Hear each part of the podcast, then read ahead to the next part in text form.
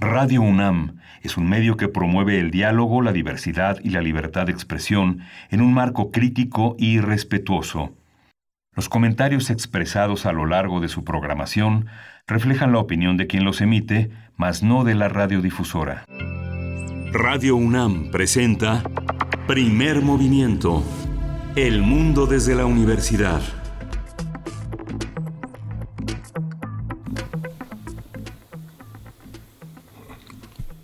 Hola, buenos días. Ya estamos aquí en primer movimiento. Son las 7.04 de la mañana y estamos en la Ciudad de México. Cada quien, Berenice Camacho y Miguel Ángel Quemain, en sus respectivos domicilios. No estamos en las instalaciones de Adolfo Prieto 133 debido a esta contingencia ambiental.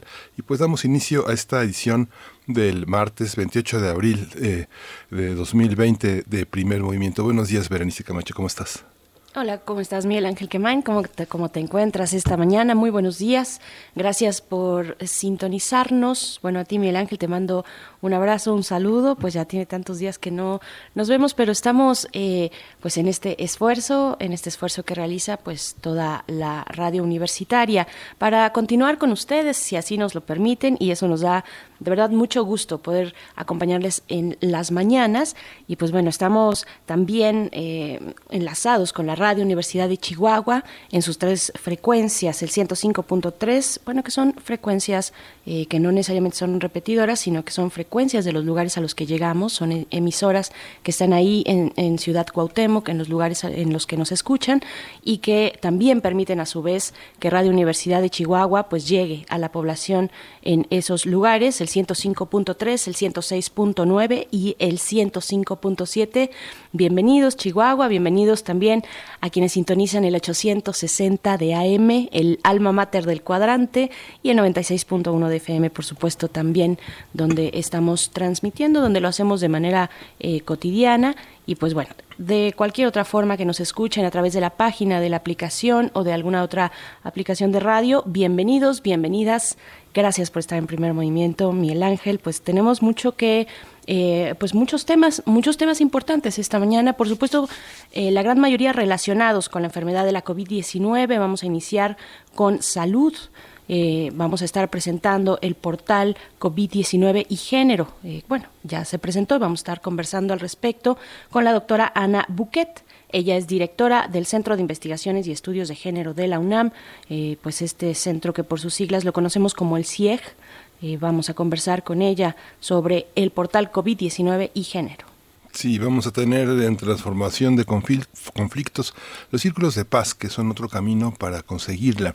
Esto en la voz de Pablo Romo, quien es miembro del Consejo Directivo de Serapaz, Servicios y Asesoría para la Paz y profesor también de Transformación Positiva de Conflictos en la Facultad de Ciencias Políticas y Sociales de la UNAM. Y para nuestra segunda hora, en nuestra nota nacional, pues hablaremos a fondo acerca del Centro de Diagnóstico de la UNAM, el Centro de Diagnóstico COVID-19, que la universidad abre para el público en general. Ya sabíamos que eh, bueno, ya desde hace varias semanas, este servicio eh, de, detección de la COVID-19, pues se había inaugurado para eh, pues la comunidad universitaria, se abre ahora para el público en general y de los detalles nos hablará el doctor Jorge Baruch, responsable de la Clínica del Viajero de la Facultad de Medicina de la UNAM y vocero de la Comisión para la Atención de la Emergencia del Coronavirus también de la UNAM. Sí, hoy te toca la poesía necesaria, Berenice, y seguro ya está todo listo. ¿eh? Todo listo, todo listo para tener después, Miguel Ángel, nuestra mesa del día. No sé si nos quieras compartir. Sí, la mesa del día está dedicada a las modificaciones al proyecto de la guía bioética de asignación de recursos de medicina crítica. Usted recordará que eh, el rector de la UNAM, Enrique Grague, eh, manifestó su eh, extrañeza por no ser incluida la postura de la universidad en el conjunto de modificaciones que se tendrían que hacer al proyecto de la guía bioética. Y hoy lo vamos a discutir con el doctor Samuel Ponce de León, que coordina el programa universitario de investigación en salud de la UNAM y es profesor de la Facultad de Medicina y jefe del laboratorio de microbioma. Integra la Comisión para la Atención de la Emergencia del Coronavirus de la UNAM y el doctor Mario Ulises Pérez Peda, ya lo conoce, ha estado muchas veces aquí en primer movimiento, él es geriatra, es investigador en ciencias médicas del Instituto Nacional de Geriatría, es médico internista y geriatra, es miembro del Sistema Nacional de Investigadores y bueno, va a estar hoy con nosotros. De verdad que va a ser un, programa muy interesante desde principio a fin. Así es que nos eh, gustará también leer sus comentarios. Está en nuestras redes sociales, arroba PMovimiento en Twitter, Primer Movimiento UNAM en Facebook. Y pues vamos a ir, eh, si no hay otra cosa, Miguel Ángel, a la información nacional, internacional y de la UNAM en torno a la COVID-19. COVID-19. Ante la pandemia, Sigamos informados. Radio UNAM. Irma Erendira Sandoval, secretaria de la Función Pública, dio positivo a la COVID-19. Mediante un comunicado, esa dependencia informó que la funcionaria recibió los resultados el pasado 20 de abril y se encuentra en aislamiento voluntario, monitoreo médico y sin dejar de atender vía remota diversos asuntos que tienen que ver pues con la Secretaría de la Función Pública. La Junta de Coordinación Política de la Cámara de Diputados aprobó la celebración de un periodo extraordinario de sesiones el próximo martes 5 de mayo, por lo que se prevé extremar medidas de prevención contra el SARS-CoV-2. Se prevé que los legisladores discutan y voten en el Pleno la iniciativa presidencial para otorgar al Ejecutivo la facultad de reasignar el presupuesto sin someterlo a consideración del Congreso en caso de emergencia económica. El presidente Andrés Manuel López Obrador dijo que su gobierno no avalará ningún proyecto de rescate o créditos que impliquen aumentar la deuda pública al referirse al anuncio del Consejo Mexicano de Negocios de un programa de créditos por 290 mil millones de pesos para micro, pequeñas y medianas empresas con recursos del Banco Interamericano de Desarrollo. El mandatario dijo que no le gusta el modito, así lo dijo literalmente, en cómo el sector privado busca imponer sus planes. Sí, el gobierno no está de florero. El presidente López Obrador también anunció ayer que cuando pase la crisis del coronavirus se revisará el esquema actual de las pensiones. Afirmó que a partir de 2024 los trabajadores comenzarán a recibir menos ingresos en sus afores. Durante su conferencia matutina, López Obrador dijo que ese tema es preocupante y requiere un rescate por parte del gobierno federal. De acuerdo con el informe técnico de la COVID-19 ofrecido el día de ayer por la Secretaría de Salud, los decesos aumentaron a 1.434, mientras que los casos confirmados se ubicaron en 15.529 y los sospechosos se incrementaron a 8.614. En la información internacional, eh, Alejandro Yarmatei, presidente de Guatemala, aseguró que lo peor está por venir ante el nuevo coronavirus. En declaraciones a una estación de radio, el presidente de Guatemala dijo que se estima que habrá un repunte de casos durante las dos primeras semanas de mayo y este país pues registra más de 500 casos confirmados, 13 fallecidos por el COVID-19. El gobierno de Costa Rica anunció el levantamiento limitado de algunas actividades del primero al 15 de mayo. Daniel Salas, ministro de Salud, explicó que esta reanudación estará acompañada de medidas que garanticen el distanciamiento social. Las autoridades de Costa Rica reportaron hasta el día de ayer 697 casos confirmados y seis fallecimientos por COVID-19. En, Colombia, alrededor de 4 millones de trabajadores de los sectores de la construcción y de la manufactura retomaron ayer, retornaron ayer a sus labores en medio de la oposición de algunos alcaldes a la flexibilización de la cuarentena autorizada por el gobierno del presidente Iván Duque. La alcaldesa de Bogotá, Claudia López, ha manifestado su desacuerdo con esta medida al insistir que la cuarentena debe aplicarse hasta el 11 de mayo como se había establecido. Colombia registra 5.000 379 casos confirmados y 244 muertos por COVID-19. En Paraguay, el presidente Mario Abdo Benítez anunció la postergación hasta el mes de diciembre de las clases presenciales en todos los niveles educativos que estaban suspendidas desde el 10 de marzo. La medida busca evitar la propagación del coronavirus. El mandatario dijo que será construida una capacidad diferente para la educación utilizando la tecnología. El gobierno británico presentó un nuevo plan de créditos para pequeñas y medianas empresas para hacer frente a los efectos económicos de la pandemia de la COVID-19. Rishi Sunak, ministro de Finanzas, explicó que el plan está diseñado para ser de fácil acceso, pues las pymes solo, solo deberán llenar un formulario para obtener un préstamo equivalente al 25% de su volumen de negocios y entre 2.000 y 50.000 libras sin intereses durante los primeros 12 meses. En Nueva Zelanda, la primera ministra Jacinda Ardern anunció ayer el relajamiento de algunas restricciones implementadas contra el nuevo coronavirus por parte de la fase 4 vigente desde hace cuatro semanas y que implicó el cierre de todas las actividades. Al rebajar el nivel a fase 3, la primera ministra dijo que esta batalla había sido ganada, ya que no hay transmisión generalizada del SARS-CoV-2. Sin embargo, dijo que aún no hay certeza sobre el momento en que desaparezca totalmente el riesgo de contagio. En la información que es eh, de la UNAM, la UNAM presentó ayer el índice de vulnerabilidad en México ante el COVID-19. Se trata de una herramienta que incorpora consideraciones demográficas, socioeconómicas y de salud para la construcción de un mapa nacional con detalle a nivel municipal. Algunos de los datos que revela este índice es que 8.9 eh, millones de personas, es decir, 7.5% de la población mexicana, habitan en municipios con vulnerabilidad crítica. También que 34.9 millones, es decir, 29.3% de la población, habita en municipios con vulnerabilidad alta o muy alta. De acuerdo con el índice de vulnerabilidad en México ante el COVID-19, los municipios más vulnerables están en Oaxaca, Guerrero, Chiapas, la Huasteca Veracruzana y Poblana, así como el sur de Durango, la Sierra Tarahumara y Yucatán. El documento puede consultarse en la página del Instituto de Geografía de la UNAM y la página de apertura de la universidad tiene un ingreso también directo.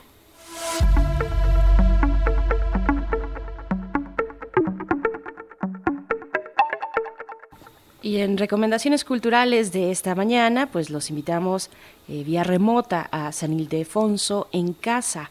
En concordancia con las normas por la contingencia, el Colegio de San Ildefonso ha decidido compartir contenidos a través de sus diversos canales digitales para contribuir al ejercicio de los derechos culturales de la población. Eh, totalmente fundamentales e importantes. En esta ocasión recomendamos el recorrido virtual interactivo Michael Landy Santos Vivientes.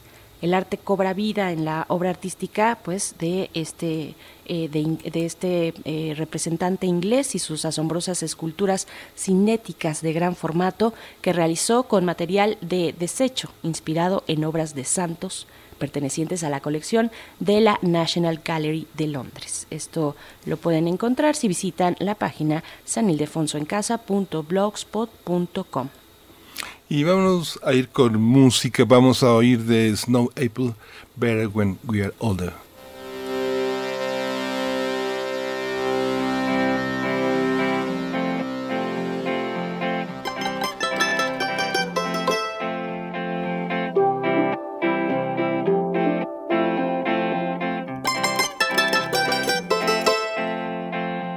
Wanna leave this behind and surrender to Rinpoche. Make me one with you and one with everything. I let go of desire and live in a monastery. We will be happy when we're older.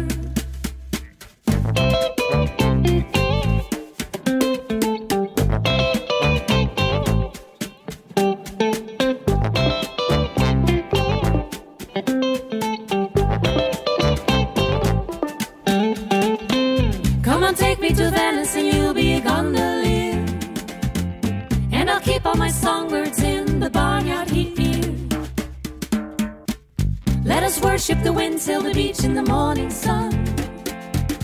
It will get better when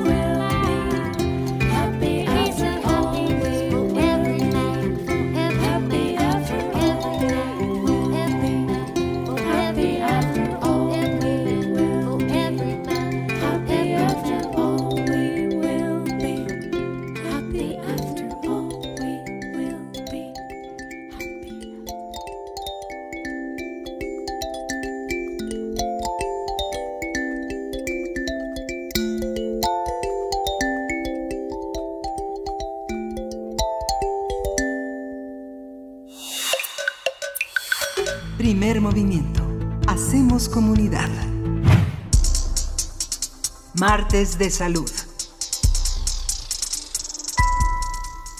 La UNAM, a través del Centro de Investigaciones y Estudios de Género, el CIEG por sus siglas, puso en funcionamiento el portal COVID-19 y Género, sitio donde se pueden consultar diversos aspectos sobre la contingencia mundial de salud vinculada con temáticas de género.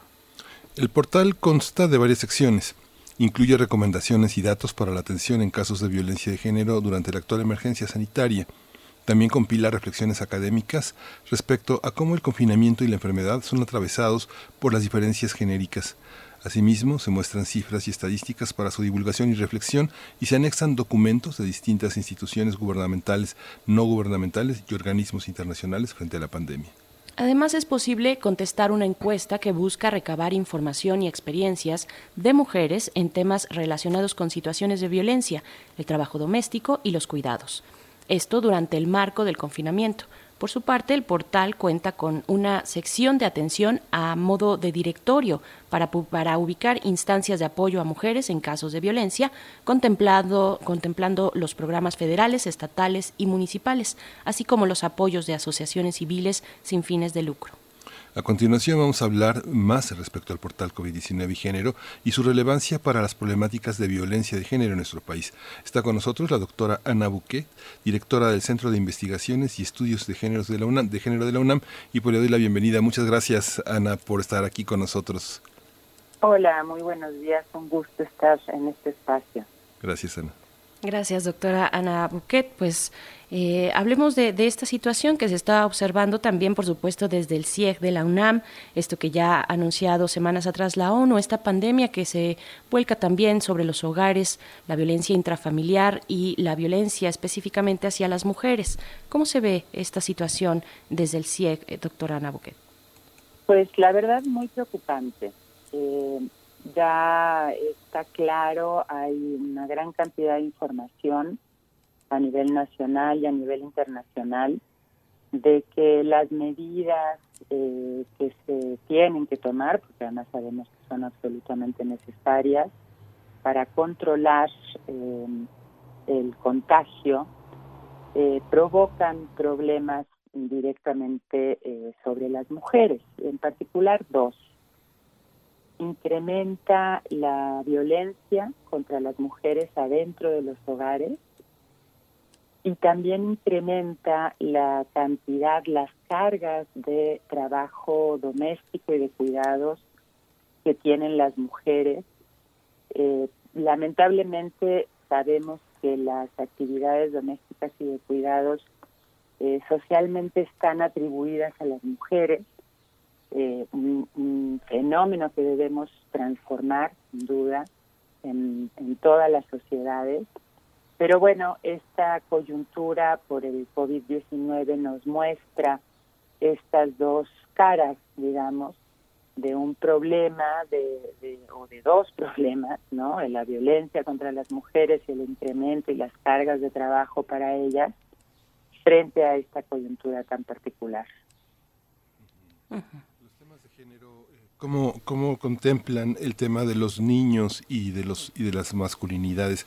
¿Cómo, ¿Cómo integrar distintas perspectivas de orden teórico, de orden conceptual a una, a una cotidianidad donde parece todo trenzado, todo parece indiscernible? Bueno, el estudio de las masculinidades también nos muestra que eh, hay distintas formas de, de construir masculinidades las masculinidades hegemónicas, las masculinidades tradicionales, eh, las, las más comunes, digamos, tienden a, construirse a través de eh, características de este tipo, justamente de agresividad, de violencia, y sabemos que se pueden construir de una manera diferente, ¿no? Entonces, sin duda eh, tenemos que pensar que los hombres pueden em, aprender eh, su masculinidad de maneras diferentes, eh, masculinidades no agresivas, masculinidades no violentas, y masculinidades corresponsables en los hogares. Este, este es un tema muy importante, además efectivamente están enlazados, ¿no? Eh, el hecho de que los hombres eh, consideren o no se sientan parte de eh, las actividades domésticas y de cuidados es otro gran problema, ¿no?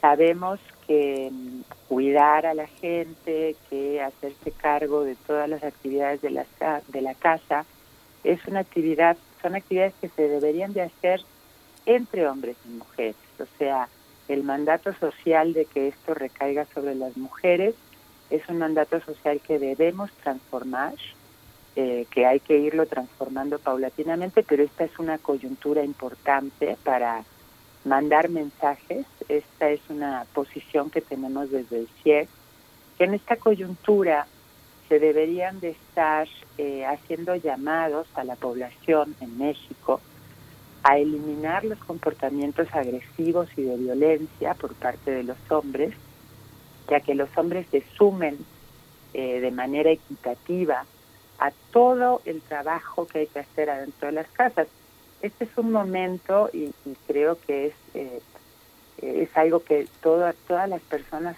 hablan, ¿no? Que la gente se está dando cuenta de lo que significan las tareas domésticas y de cuidados, ¿no? Cuando son tan intensas, cuando las familias están eh, adentro de las casas haciendo todas las actividades allí, es muy notorio cómo las actividades domésticas se pueden llevar eh, todo el día. Las actividades domésticas y de cuidados son actividades que no tienen principio ni fin, hay que hacerlas de manera permanente.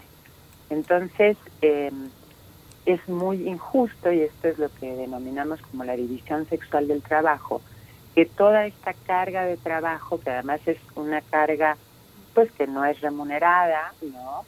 Eh, que es poco reconocida, que es poco valorada, recaiga sobre las mujeres. Así que pensamos que es una coyuntura importante para abonar a un cambio cultural en el que apostemos a cambiar los comportamientos de violencia y agresividad y que apostemos al trabajo colectivo adentro de los hogares.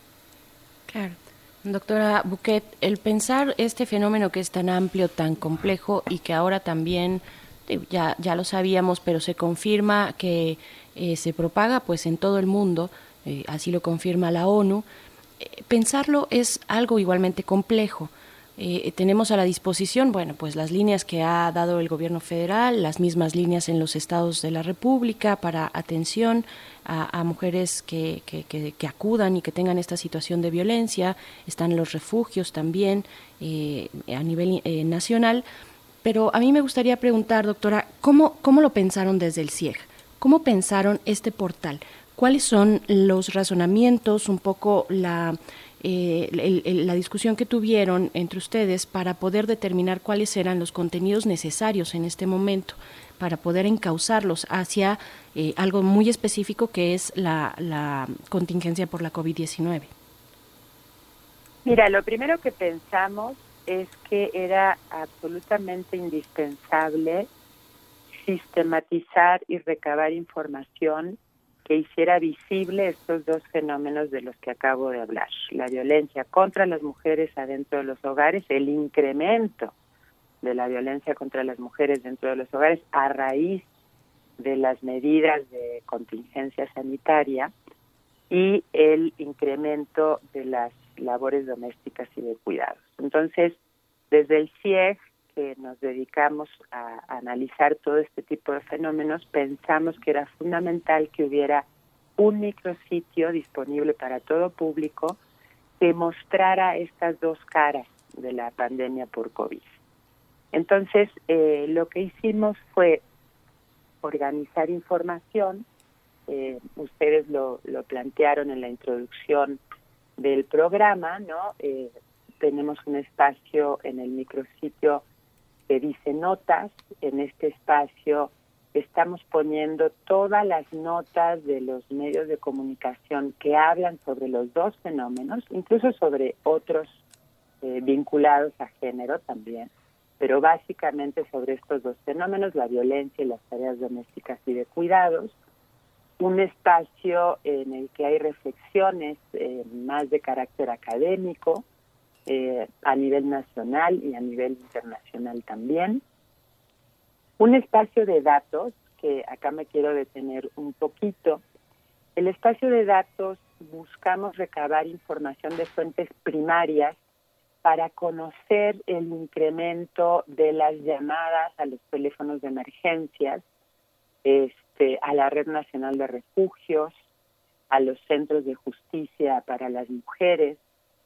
En este espacio tenemos muy poca información y eso es preocupante porque lo que estamos viendo es que no se está sistematizando la información que nos permita conocer el incremento del fenómeno de la violencia.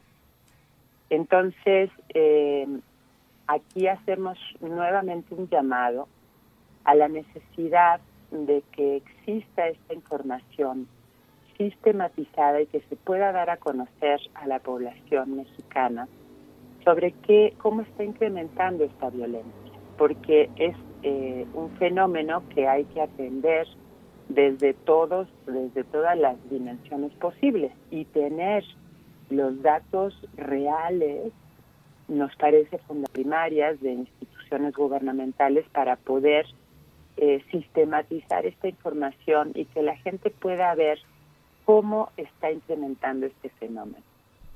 Luego tenemos un apartado de recomendaciones que nos pareció muy importante porque eh, hay distintos documentos, guías que todas las mujeres pueden consultar de qué hacer en caso de violencia, de qué hacer con el incremento de las eh, actividades domésticas y, de cuidados. Luego, un espacio de atención que eh, lo que muestra efectivamente es un directorio de las distintas eh, instancias y teléfonos a los que se puede acudir en caso de emergencia. Y el último apartado, eh, que es una encuesta. Esta encuesta la diseñamos un grupo de investigación eh, de investigadoras del CIEC y también una investigadora del ISUE, de la UNAM, que lo que estamos buscando es sondear, simplemente es un sondeo porque es, es una encuesta libre, no, no tiene una muestra ni nada por el estilo, es un sondeo que nos permita eh, un poco acercarnos a este fenómeno desde la propia voz de las mujeres que contestan la encuesta. Y básicamente la encuesta está intentando mirar eh, si hay cambios en la violencia dentro de los hogares y si hay cambios en el incremento de las actividades domésticas. O sea que estamos preguntando en la encuesta la violencia antes de la pandemia y la violencia durante la pandemia y estamos preguntando las cargas de trabajo antes de la pandemia y las cargas de trabajo durante la pandemia. Ana, una encuesta generalmente es una hipótesis, aventurar una, una, una, pregunta de la que se intuyen ciertas respuestas, pero que la confirmación estadística va va a confirmar. En, esta, en este caso veo que muchas personas tienen 20 hasta 30 años trabajando en casa y muchas de esas personas se quejan de eh, ruptura de hábitos de sueño, eh, eh, patrones de movilidad eh, jerárquica al interior de la gente que no suele estar en casa, pero ahora sí lo está, eh, pautas de entrega de trabajos colaborativos, etcétera. ¿Qué han encontrado? ¿Qué encuentran en qué encuentran en este confinamiento inédito, en este encierro inédito? Este, ¿hay nuevos patrones, hay nuevas preguntas que se puedan formular y que puedan resolverse en esta estadística? Mira, todavía eh, la encuesta está abierta y va a estar abierta hasta que termine la contingencia, abierta en el sentido de que se puede seguir contestando y acá aprovecho para hacer un llamado a las mujeres que nos están escuchando que entren, es una encuesta muy muy sencilla de contestar, muy rápida, para que nos ayuden a tener más información. Este, eh, lo que te estaba planteando es que la encuesta está en proceso, se está llenando, hay que analizar la información cuando cerremos la encuesta eh, con mucho cuidado, ¿no? Hay una, eh, una serie de variables que es importante considerar para hacer los análisis. ¿A qué me refiero? ¿Qué grupo poblacional está contestando la encuesta? Eh, eso sí lo hemos podido ir viendo y vemos que es el grupo de mujeres preponderantes tiene muy alto nivel de estudios, o sea, que estamos llegando a una población específica y nos encantaría que esta encuesta la contestaran eh, mujeres de todas las clases sociales, ¿no? Em, que llegara más a, a, mujeres que no están tan familiarizadas con, con este tipo de actividades, pero sería buenísimo que a través de Radio UNAM y de otros medios que nos han entrevistado este, pudiéramos llegar a más mujeres que eh, nos cuenten un poco su experiencia a través de esta encuesta. Las hipótesis sin duda eh, son claras. Eh, partimos de las hipótesis de que sí puede incrementar la violencia dentro de los hogares y ahí hay una serie de consideraciones que hacer en ese sentido y que está incrementando la cantidad de trabajo doméstico de cuidados para las mujeres. O sea, sabemos que en los hogares incrementan eh, las cargas de trabajo doméstico porque las familias están adentro de los hogares haciendo todas sus actividades allí. Eh, lo que nosotras queremos identificar es que tanto esto impacta directamente a las mujeres de manera desigual, ¿no? O sea, no todas las personas que están adentro de las casas em, trabajan con la misma intensidad para mantener una casa limpia, ordenada, este, con los alimentos preparados, con la ropa lavada, etcétera, etcétera. claro. Doctora, eh, también yo quisiera preguntarle cómo se vulneran en estos momentos de confinamiento los derechos sexuales y reproductivos. Creo que también es un tema importante que hay que abordar, no solamente la violencia física explícita o psicológica, sino también, por supuesto, la violencia sexual y cómo, qué tendrían que, o cuál tendría que ser el mensaje que, por ejemplo, nosotros como un medio público y otros medios, otros espacios de información, tendrían que dar a las mujeres para identificar la, sus derechos, por supuesto, para identificar y relacionar su vida sexual con derechos, con derechos sexuales y reproductivos. ¿Cómo tendríamos que, que pensar esta parte que también se encuentra presente en el encierro? Bueno, mira, efectivamente en la encuesta preguntamos tres formas de violencia la violencia física, la violencia psicológica y la violencia sexual, ¿no? Y la violencia sexual tiene que ver justamente con lo que tú estás planteando. Tiene que ver con eh, que las mujeres eh, sean forzadas o presionadas para tener relaciones sexuales, ¿no? Y el mensaje es muy claro. El mensaje es la vida sexual de una mujer la decide ella, ¿no? No puede em, tener una vida sexual en función de las presiones que siente por parte de su pareja, por ejemplo, ¿no? Entonces, em, pensamos, eh, aquí también tendremos información cuando cerremos la encuesta sobre qué, qué tanta incidencia hay de violencia sexual adentro de los hogares, pero pensamos que eh, también aquí hay que mandar un mensaje muy claro de eh, no no puede generarse esas tensiones adentro de los hogares con respecto a la vida sexual no necesitamos eh, también en, ese sentido sea ni violencia física que tiene que ver con, con, con el cuerpo directamente con empujones jaloneos patadas golpes este, etcétera etcétera no pero la violencia sexual, este, fíjate, me estoy recordando que hace no mucho tiempo no se consideraba, por ejemplo, la posibilidad de que una relación sexual forzada en un matrimonio eh, fuera un delito, ¿no? Y hace, hace no mucho tiempo esto ya está clasificado como violación, o sea, sí existe la violación entre adentro de una pareja o en un matrimonio, ¿no?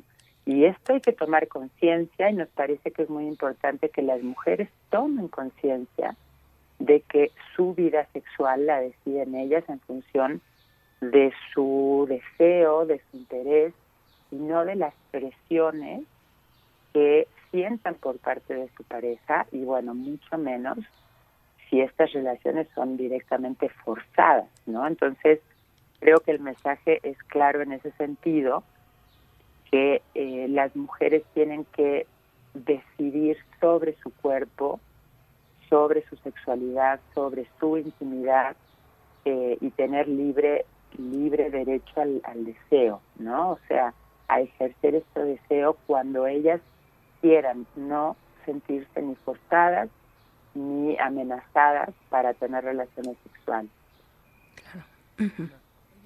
Dinámica también en la cotidianidad que, este, que valdría la pena también revisar, no sé, desde el punto de vista de un aspecto teórico como el que ustedes han propuesto desde este, desde este portal y desde el propio instituto, hay una visión que mucha gente tiene relaciones sexuales cuando ya no hay nadie en casa o cuando se dejan los niños con los padres o cuando los, eh, este, el, cuñado y su esposa se van a trabajar. ¿Cómo resolver una dinámica donde todos están 24 horas? Este, habría que replantear los patrones de acercamiento. Pensamos que esto va a ser transitorio, entonces podemos esperar, pero en el marco de algo más permanente, de algo más prolongado, de una convivencia grupal en el que hay actores tan distintos, personas mayores, eh, consanguíneos en, primer grado, en segundo grado, y, los hijos, ¿cómo plantear los acercamientos? ¿Cómo plantear esta diversidad? Bueno, es, es una pregunta muy complicada porque la diversidad de hogares que hay en México es inmensa, ¿no? Este, hay espacios que son de mucho hacinamiento, ¿no? Eh, casas con, con muy pocas habitaciones, entonces eso complica mucho más la convivencia, no solo a nivel sexual, sino en todos los aspectos, ¿no?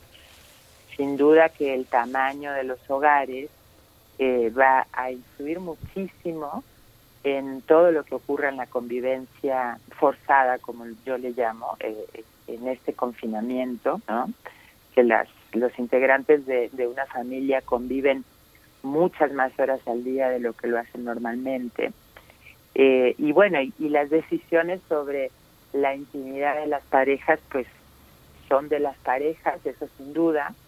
Yo considero que este, el acercamiento, la intimidad entre las parejas se puede seguir produciendo buscando justamente los espacios y los momentos en que haya posibilidades justamente de, de tener esta intimidad, ¿no?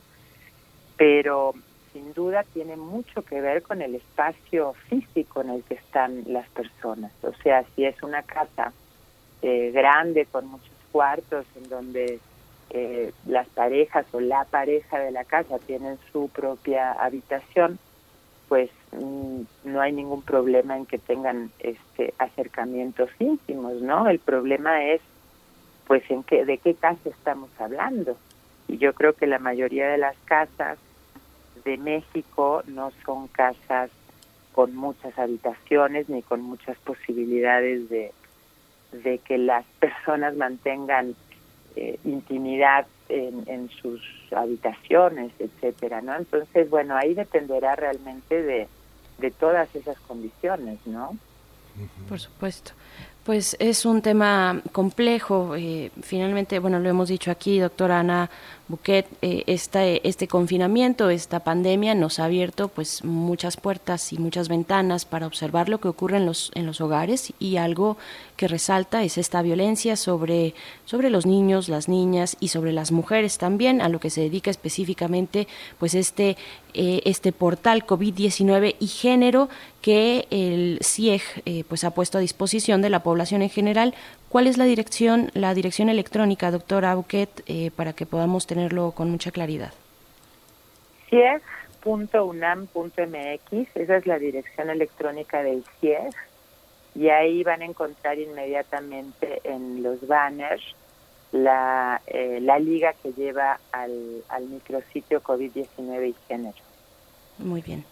Muy bien, pues ahí está la dirección y, también eh, en nuestras redes sociales, ahí ya pusimos la liga para que puedan eh, revisar y, si quieren también hacer la encuesta, pues bienvenidas, están invitadas a realizar esta encuesta. Eh, yo estoy ya abriéndola por aquí. Pues agradecemos mucho esta conversación, doctora Ana Buquet. Seguiremos pues de cerca lo que está realizando el CIEG durante este confinamiento, esta etapa complicada y, y por supuesto observando y haciendo los comentarios pertinentes porque es importante hacer conciencia sobre esta otra pandemia que es la violencia sobre las mujeres. Muchísimas gracias.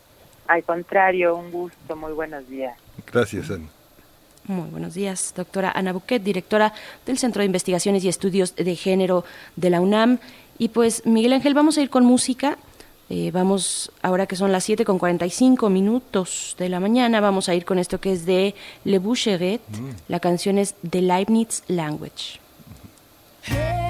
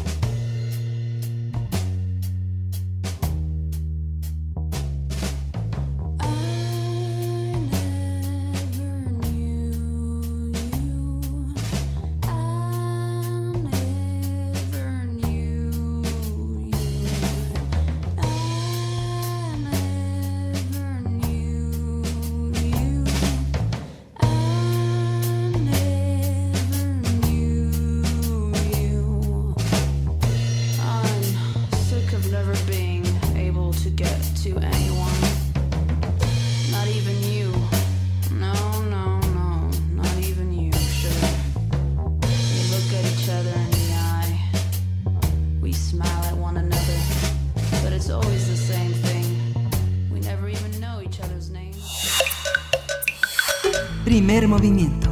Hacemos comunidad. Transformación de conflictos.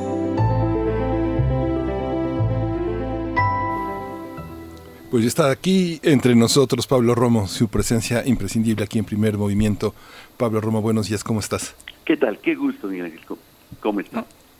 Hola, ¿qué tal Pablo? Muy buenos días. Bueno, decir para quien no nos ha escuchado en esta sección que eh, Pablo Romo es integrante del Consejo Directivo de Serapaz, Servicios y Asesoría para la Paz AC, y profesor en la Facultad de Ciencias Políticas y Sociales, y también, bueno, está a cargo de esta sección, Transformación de Conflictos, que hoy nos presenta el tema de los círculos de paz otro camino para la paz. Y pues te escuchamos con atención, Pablo Romo. Venimos, fíjate que de hablar de cuestiones de violencia de género en este confinamiento, eh, con este portal que lanzó el CIEG de la UNAM, eh, COVID-19 y género, y pues muchas formas de manifestarse tiene la violencia durante este confinamiento. Y queremos saber de estos círculos de paz, Pablo. Efectivamente, pensando en el confinamiento, pensando en la manera de intervenir en la conflictividad al interior de los hogares, de los vecinos. Eh, existen varias maneras de abordar los conflictos. Una es, como hemos ya en otras ocasiones hablado, a través de un árbitro que nos ayude y que nos eh, ayude a dirimir el conflicto. Otro a través de mediadores que también faciliten la posibilidad del intercambio de opiniones y caminos que nos eh, generen eh, vías de solución o de transformación positiva de los conflictos.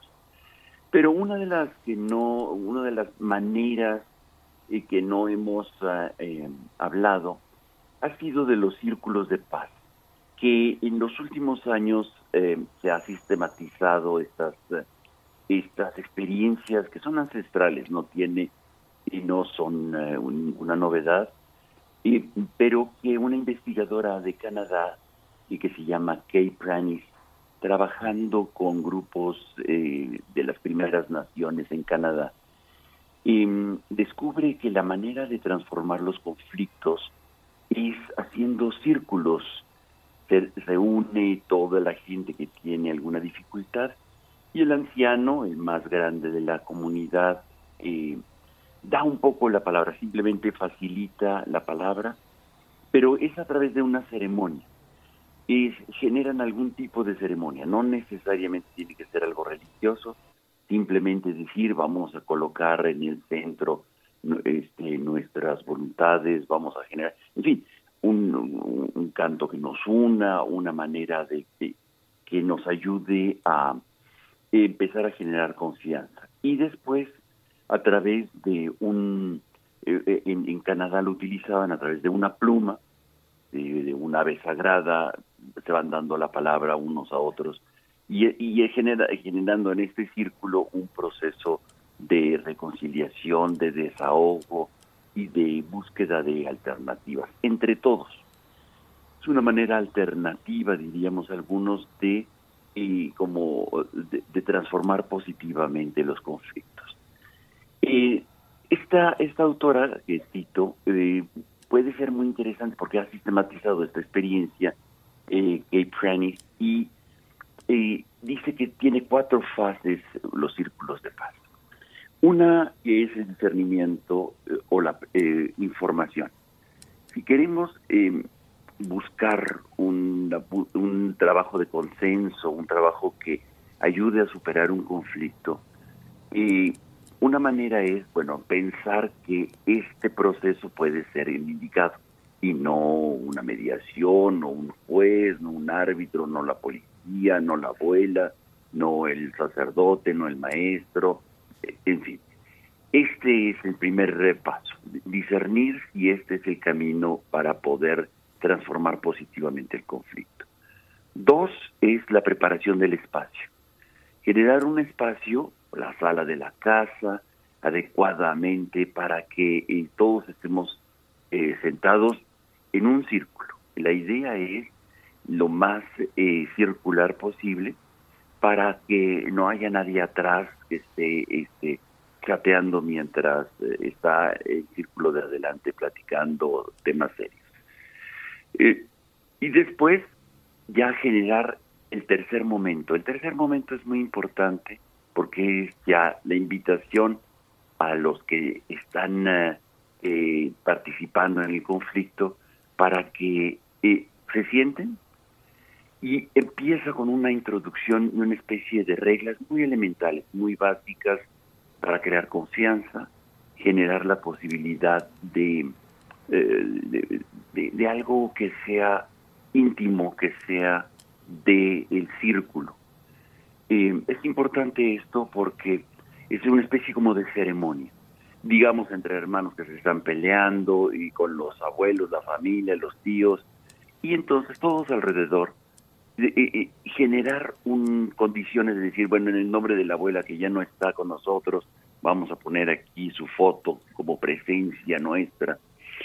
Es el tiempo de crear un ambiente adecuado y de presentar el objetivo de lo que queremos llegar, de poder platicar y sacar lo que nos está haciendo daño. Segundo, con, eh, eh, dentro de esta tercera fase sería construir relaciones, es decir, ir dándole la palabra para que la gente se desahogue y quizá con algunas reglas mínimas, vamos a decir, por ejemplo, que no pase más de tres minutos, que no alce la voz, que no eh, diga groserías, que este, trate con respeto a la otra parte. En fin, esta sería la, la aproximación. Y después, el cuarto, eh, el tercer eh, momento, digamos, sería abordar el tema ya muy claramente, en donde los actores hablen directamente del conflicto y de las razones por las cuales hay esta tensión. Es, este, eh, generando, utilizando frases que no hieran los demás, sino más bien eh, palabras como las que hemos hablado en otras ocasiones sobre diálogo de paz. Entonces, por ejemplo, palabras que, eh, frases que empiecen como cuando hiciste eso yo me sentí como, siento que, más bien hacer referencia de cómo me siento yo, no este del mal global que hiciste el tú.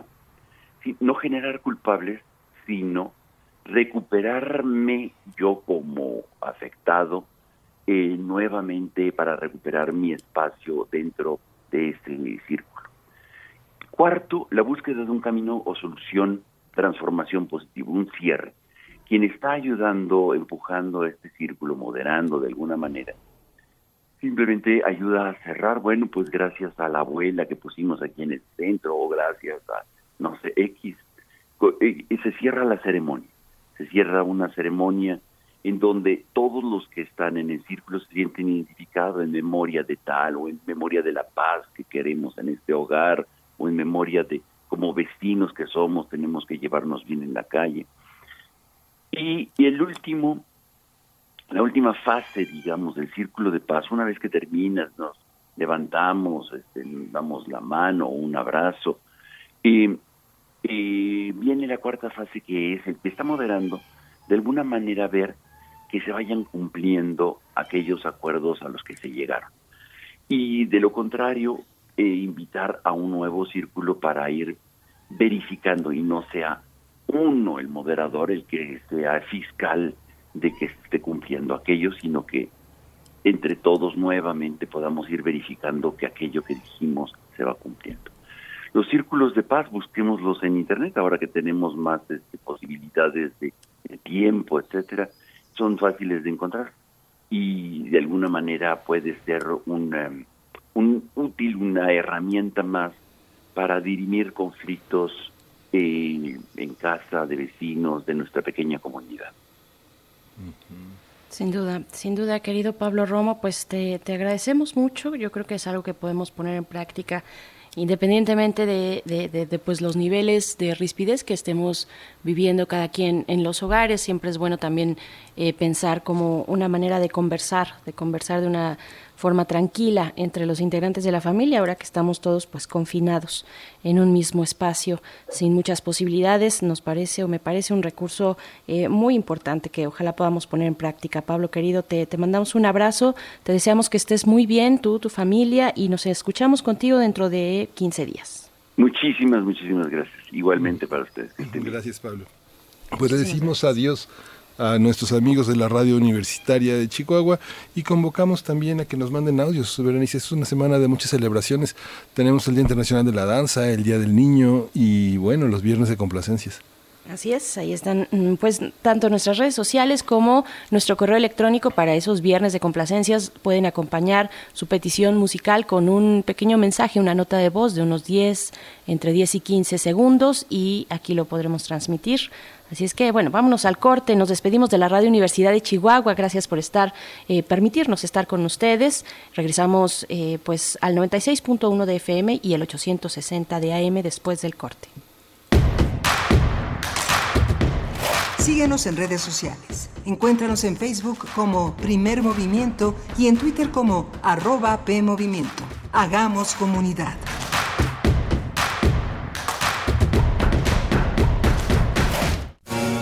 La educación, según mi punto de vista, es el derecho social por excelencia. ¿Son los derechos humanos compatibles con el neoliberalismo económico? Lo que se quiere es una fiscalía que persiga al Ejecutivo. La acción de inconstitucionalidad y la controversia de constitucionalidad son promovidas normalmente por actores políticos. Precisamente la manera de prevenir es fomentando la igualdad de género.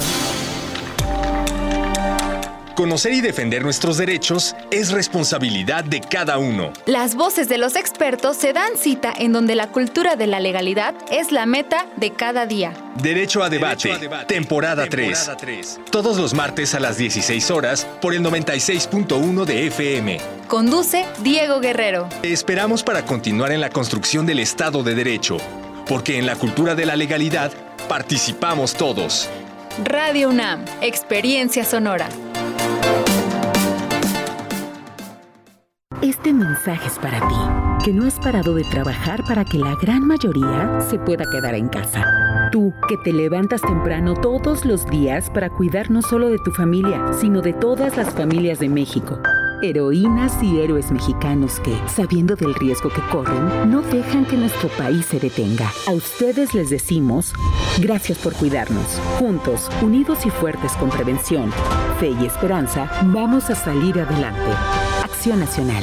Soy Susana Distancia y te diré cómo cuidarnos del coronavirus. Lo más efectivo es lavarse las manos con agua y jabón por 20 segundos, más de 10 veces al día. Estornudar en el ángulo interno del codo y permanecer en casa si nos encontramos mal. Mantén la casa ventilada y limpia. Desinfecta los utensilios y superficies de uso común con productos de limpieza o un poquito de cloro. Si aislamos al virus, le ganaremos. Si te cuidas tú, nos cuidamos todos. Gobierno de México.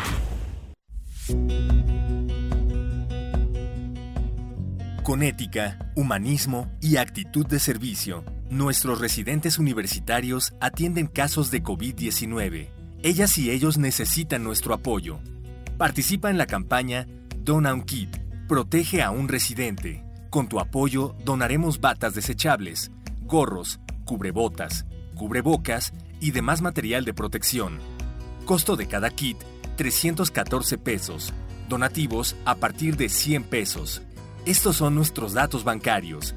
Beneficiario, Fundación UNAM AC, sucursal 0870, cuenta 53 30 19, clave interbancaria 0021 800 870 053 301 95. Notifica tu donativo al correo servicios@funam.mx. Muchas gracias por apoyarnos. La UNAM, siempre al servicio de la nación.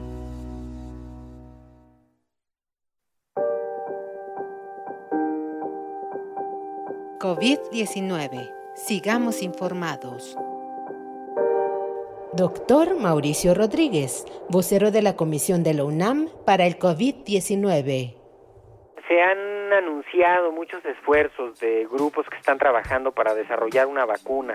Lo, el mejor de los escenarios podría tener una vacuna dentro de 12, 15 meses. Las vacunas tienen que cumplir con unos procedimientos regulatorios muy estrictos para garantizar la seguridad y la eficacia de las mismas y hasta que se demuestra que son seguras y que son efectivas eh, se, se pueden utilizar así de forma masiva. Entonces, el otro problema que se enfrenta con el de las vacunas es que ya que esté disponible una vacuna que tendrá una capacidad de producción límite, o sea, no es no es que van a poder producir toda la que se necesite, sino que solo la que se pueda producir por la plataforma que se use. Y los criterios de uso de esa vacuna, pues también serán un factor a considerar.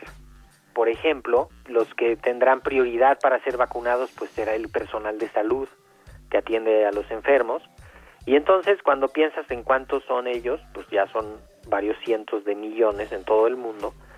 Y después, pues quiénes serán los que sigan en la prioridad y entonces pues al final resulta que una plataforma de vacunación eh, así como la concebimos actualmente pues está un poco lejana y, y, puede ser que nos tardemos en tenerla no sobre esto de desarrollo de nuevas de nuevas alternativas terapéuticas eso sí pudiera tener una aplicabilidad pronto porque justamente lo que se está ensayando es utilizar medicamentos que ya existen, que ya se conocen, que ya, eh, que ya se usan, aplicándolos a la infección por el coronavirus, a la enfermedad por el coronavirus. Entonces, ahí sí podríamos tener pronto, en un par de meses, algunos resultados que ya digan con mucha, con mucha mayor certeza si algunos tratamientos sirven o no sirven, y eso podría ser un elemento ya de ganancia para poder eh, contender con la epidemia,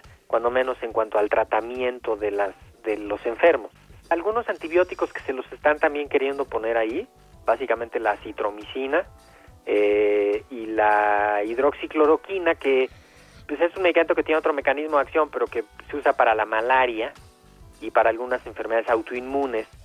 Entonces, eh, estos, estos medicamentos se están ensayando y en, pues en breve esperamos que tengamos algunas algunos avances para poder tener pues definiciones científicas robustas que nos permitan incorporarlo a las guías de práctica clínica.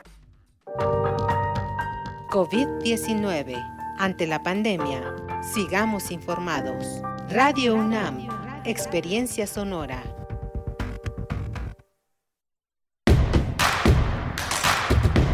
Queremos escucharte. Llámanos al 55 36 43 39 y al 55 36 89 89.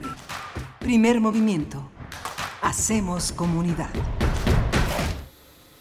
Muy buenos días, bienvenidos, bienvenidas. Estamos iniciando nuestra segunda hora de transmisión aquí en primer movimiento en este martes 28 de abril. Ya se nos acaba el mes, son las 8 de la mañana con 7 minutos en la hora del centro y estamos transmitiendo de manera remota a través del 96.1 de FM, el 860 de AM y también le damos la bienvenida en esta hora a la radio Nicolaita que nos permite llegar pues, eh, en, pues hasta allá, hasta Morelia en el 104.3 gracias a la Universidad Michoacana San Nicolás de Hidalgo. Y pues bueno, les enviamos un saludo a todos los que recién eh, se unen a esta transmisión, ya lo decíamos, de manera remota desde nuestras casas. Miguel Ángel Quemain, aquí seguimos. ¿Cómo te encuentras? Aquí seguimos. Muy bien, Berenice, muy interesante la primera hora de este, de este programa de primer movimiento. Ha sido eh, muy interesante hablar del tema del CIEC, de la perspectiva de género, porque tenemos muchas preguntas todavía que hacer alrededor de cuestiones de convivencia y de diversidades que integran las, eh, los, los espacios. Ahora ya no solo son los grupos, sino también las características de los espacios como una variable sociológicamente muy importante para entender este, este tema, la reubicación de espacios dentro de los espacios para poder estar solo, para poder tener privacidad. Eh, tenemos personas con las que no siempre convivimos 24 horas al día y que finalmente se tienen que generar espacios para poder hacerlo. El baño era uno de ellos, pero todo el mundo toca la puerta del baño, la ventana para fumar, eh, para distintos hábitos, ¿no? Pero fundamentalmente tenemos que repensar el espacio donde vivimos 24 horas con personas que no estaban 24 horas ahí, ¿no? Por supuesto, por supuesto, de nuevo, y perdón por ser repetitiva, pero es que sí es, eh, pues es algo importante lo que nos ha mostrado esta pandemia eh, para, para las dinámicas que ocurren al interior de los hogares, que son dinámicas modificadas, no son nuestros eh, actos cotidianos, sino que están atravesadas por este confinamiento, pero finalmente ocurren muchas cosas, salen muchas cosas a flote, la violencia intrafamiliar es una de ellas, el trabajo de los cuidados, que se tiene que pues repartir, hay que hacer esta pues esta reflexión en familia de cómo estamos llevando a cabo este confinamiento, quiénes están dedicándose y cómo se reparten las tareas del hogar. Y pues bueno me parece me pareció también interesante pues todo esto que surge eh, de la conversación que tuvimos con la doctora Ana Buquet la eh, directora del CIEG y pueden ustedes consultar este, este sitio en la página cieg.unam.mx y ahí e incluso eh, si ustedes quieren realizar esta, esta encuesta está dirigida a mujeres, a esta experiencia, a esta vivencia que se tiene en el encierro por parte de las mujeres, pues ahí también de una manera muy clara, muy sencilla, en un menú que está ahí dispuesto de manera muy sencilla, pueden eh, tener acceso a esta encuesta y pues bueno, también Miguel Ángel, saludar a quienes nos están escribiendo, quienes nos escriben en redes sociales, arroba P Movimiento, así estamos en Twitter, Primer Movimiento UNAM en Facebook, está Mayra Elizondo por acá que nos dice, la semana pasada contesté la encuesta, soy mm. del posgrado de Ingeniería de la UNAM y la reenvié, la reenvié a mis conocidas, como se me solicitó. El propio proceso de leer las preguntas hace repensar y acerca de varias situaciones que vivimos las mujeres. Muy interesante y muy útil. Pues bueno, ahí está la recomendación. Ya abriremos, ya, abriremos la reflexión a otros espacios. Yo ahora que comenta Mayra Elizondo el tema de las mujeres, eh, también es importante y ya lo ya lo ya lo tocaremos aquí el tema de los animales de compañía, ¿no? Este agarra tu gata, agarra este tu perro, este quítalo de aquí, oye cómo ladra, este tu planta me estorba. Yo creo que hay una serie de elementos al interior del espacio doméstico que no los habíamos percibido como ahora los percibimos, los olores, las presencias. Las muchas personas han dejado de sacar a sus mascotas y están haciendo en su balcón, han, improvisado este, formas de limpiar su orina o sus heces y incomodan a algunos, incomoda su presencia, incomodan este, su presencia. ¿no? Hay gente que no le gustan los animales de compañía y pues no está en la casa y ahora sí tiene que estar. ¿no? Y son distintos, desde el, desde el loro hasta el gato y el perro. ¿no? Por supuesto, eh, sí, mucho, mucho tiene que salir una vez que termine este momento complejo, adverso, mm, yo creo que mucho saldrá de quiénes somos, de cómo interactuamos, de cómo están eh, desde las estructuras eh, familiares, cuál es su funcionamiento, pero también las dinámicas de trabajo, en fin, mucho se tendrá, yo esperaría que replantear y por lo menos tendremos, Miguel Ángel, la audiencia, los elementos para poder darnos esa idea que necesitamos de quiénes somos. Hay muchos datos que ya están eh, pues generándose dentro de esta misma universidad, por ejemplo, este índice de vulnerabilidad en México ante COVID-19 que desarrolló la UNAM y que publicó hace unos días que incorpora pues consideraciones demográficas, socioeconómicas, de salud, por supuesto, para realizar, para construir un mapa nacional con, con, detalle a nivel municipal. Me parece muy importante lo que está haciendo la UNAM, eh, porque además, bueno, dentro de este mapa nacional se clasifica en cuatro grados de vulnerabilidad a la población, que es medio, alto, muy alto y crítico y revela precisamente que el 63% de la población mexicana vive en municipios con vulnerabilidad media. Eh, en grandes centros urbanos que se encuentra con mayor infraestructura de salud y mayor capacidad económica y nos va desglosando, pues no es la idea aquí dar toda esta numeralia, pero nos va a funcionar y a servir muy bien, me parece, para el momento de hacer una reflexión, de proyectar acciones, de ver quiénes somos. Esto pues este índice se desarrolló eh, con la participación de académicos y académicas del Instituto de Geografía, de Geofísica, de Investigaciones Matemáticas Aplicadas, de la Facultad de Medicina y la Facultad de Ciencias también, además de la coordinación de la investigación científica. Mm, me parece muy interesante y aquí, por supuesto, en primer movimiento nos vamos a detener en algún momento próximo a analizar de qué se trata y qué nos arroja este índice de vulnerabilidad en México ante la COVID-19, Miguel Ángel. Sí, justo, Berenice. Bien, pues bueno, este, creo que nos vamos a ir a nuestra nota nacional, pero de nuevo nada más saludar a quienes nos escriben, Esther Chivis, Alfonso de Alba Arcos, gracias por estar aquí. Eh, a todos, a todos ustedes, los que están presentes en redes sociales y los que no, por supuesto, también. Gracias por su escucha. Vamos ahora sí con nuestra nota nacional. Primer movimiento. Hacemos comunidad. Nota nacional. Para brindar atención al público en general, la UNAM abrió el Centro de Diagnóstico COVID-19 que tiene como objetivo ofrecer atención a personas que presenten signos y síntomas de COVID-19. Las personas que deseen acceder a este servicio deberán ingresar a la página web clínicadelviajero.com.mx, donde se evaluará a los pacientes para determinar si presentan síntomas. Para ello, los interesados tendrán que descargar una solicitud de la prueba confirmatoria de COVID-19 en caso de ser candidatos, se les proporcionará una cita en el centro para tomarles una muestra. De acuerdo con los resultados, se les otorgará seguimiento sobre el estado de salud a través de una videoconferencia y un médico les entregará los resultados, máximo en, en 96 horas. 96 horas se tendrán los resultados, es decir, no debe sobrepasar los cuatro días. El centro de diagnóstico está en una unidad mixta y reconvertida que está en el Aeropuerto Internacional de la Ciudad de México. El servicio es autosustentable y su costo es competitivo con respecto a los que se ofrecen en instituciones privadas. Bien, pues realizaremos una conversación sobre este centro que ofrece, ofrecerá sus servicios de diagnóstico de la UNAM eh, sobre la COVID-19 al público en general. Esto es importante tenerlo en claro. Y pues este día nos acompaña el doctor Jorge Baruch. Él es responsable de la Clínica del Viajero de la Facultad de Medicina de la UNAM y vocero de la Comisión para la Atención de la Emergencia de la, del Coronavirus en la UNAM también. Y pues damos la bienvenida, doctor Jorge Baruch. Buenos días, gracias por aceptar esta comunicación para hablar pues de esta propuesta, esto que ya está en marcha, este centro de diagnóstico que la UNAM pone a la disposición del público en general. Buenos días. ¿Qué tal? Buenos días, Berenice. Buenos días, Miguel. Saludos al auditorio. Gracias, doctor. Esta propuesta eh, a través de la clínica del viajero que usted dirige, doctor Jorge Baruch, ¿hay una disposición especial para que uno pueda solicitar una cita, una preocupación personal, como algún tipo de trabajo que obliga a estar en contacto con un público amplio?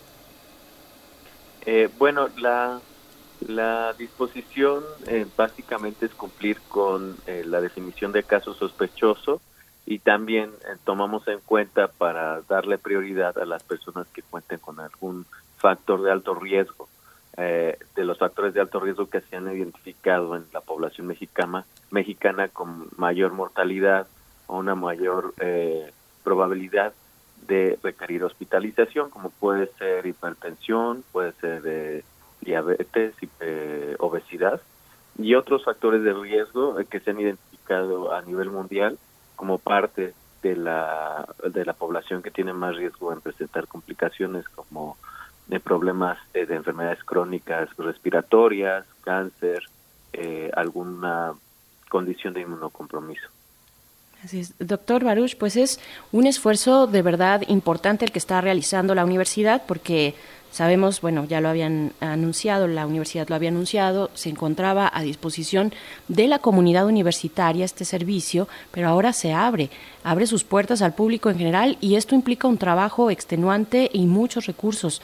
Pero ya lo mencionábamos también en la introducción, este servicio es autosustentable, eh, decíamos, con un costo competitivo con respecto a lo que se ofrece, por ejemplo, en instituciones privadas.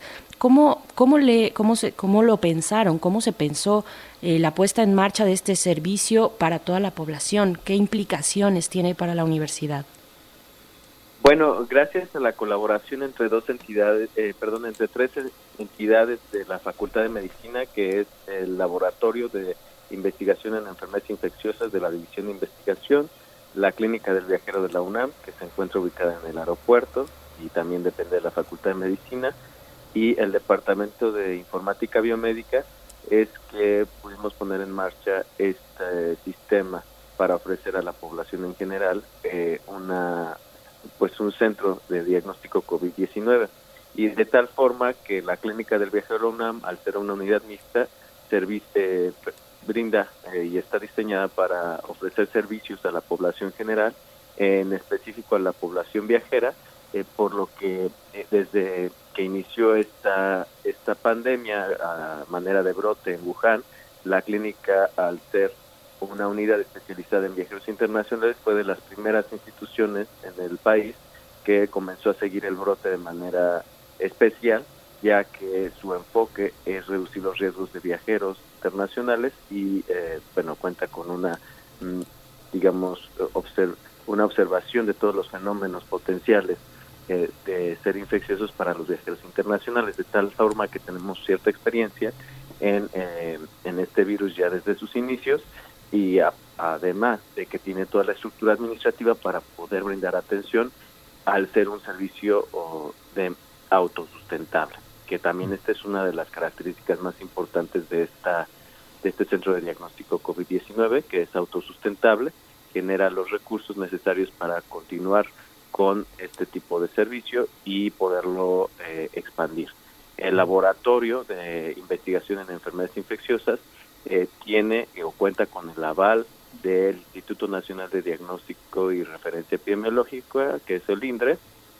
Entonces, pues es un, laboratorio autorizado por, por las autoridades mexicanas para poder llevar a cabo el diagnóstico de la presencia del virus SARS-CoV-2 en las personas que acuden a esta a este centro de diagnóstico COVID-19 y el Departamento de Informática Biomédica, bueno, eh, nos brinda todo el apoyo logístico para poder establecer este, estos algoritmos para la evaluación y la valoración inmediata de la población que así lo requiera a distancia, eh, para ver si son casos sospechosos, si cumplen con esta definición y que si son candidatos a manera de un score. Y eh, también nos brinda las facilidades para podernos comunicar entre las instituciones eh, con la finalidad de llevar a cabo un registro puntual de cada uno de los casos y de contar con evidencia que, que ayude a mejorar la calidad del servicio y del seguimiento durante todo el proceso de atención. Lo interesante que usted comenta también es esta parte que tiene que ver con que el dinero no es el filtro principal, sino que hay una, un, un, intento de reflexionar, de llevar hacia la propia sabiduría de la, la, propia experiencia de la clínica del viajero esta, este tipo de experiencia. ¿Qué esperaban? ¿Qué tipo de personas, de preocupaciones cuál es el, el, el, acercamiento que se tiene a, a las personas que, que acuden a, a, esta nueva modalidad de la clínica del viajero. Normalmente van personas que piensan que van a cumplir solo con un requisito, se sienten bien, van a viajar, van a estar fuera un tiempo y ahora se encuentran con que pueden tener malas noticias, ¿no? Así es, bueno, eh, la clínica se reconfiguró, se reconvirtió también mm, para poder brindar el servicio de centro de diagnóstico COVID-19 por las mañanas y por las tardes poder seguir y continuar con el servicio de clínica del viajero.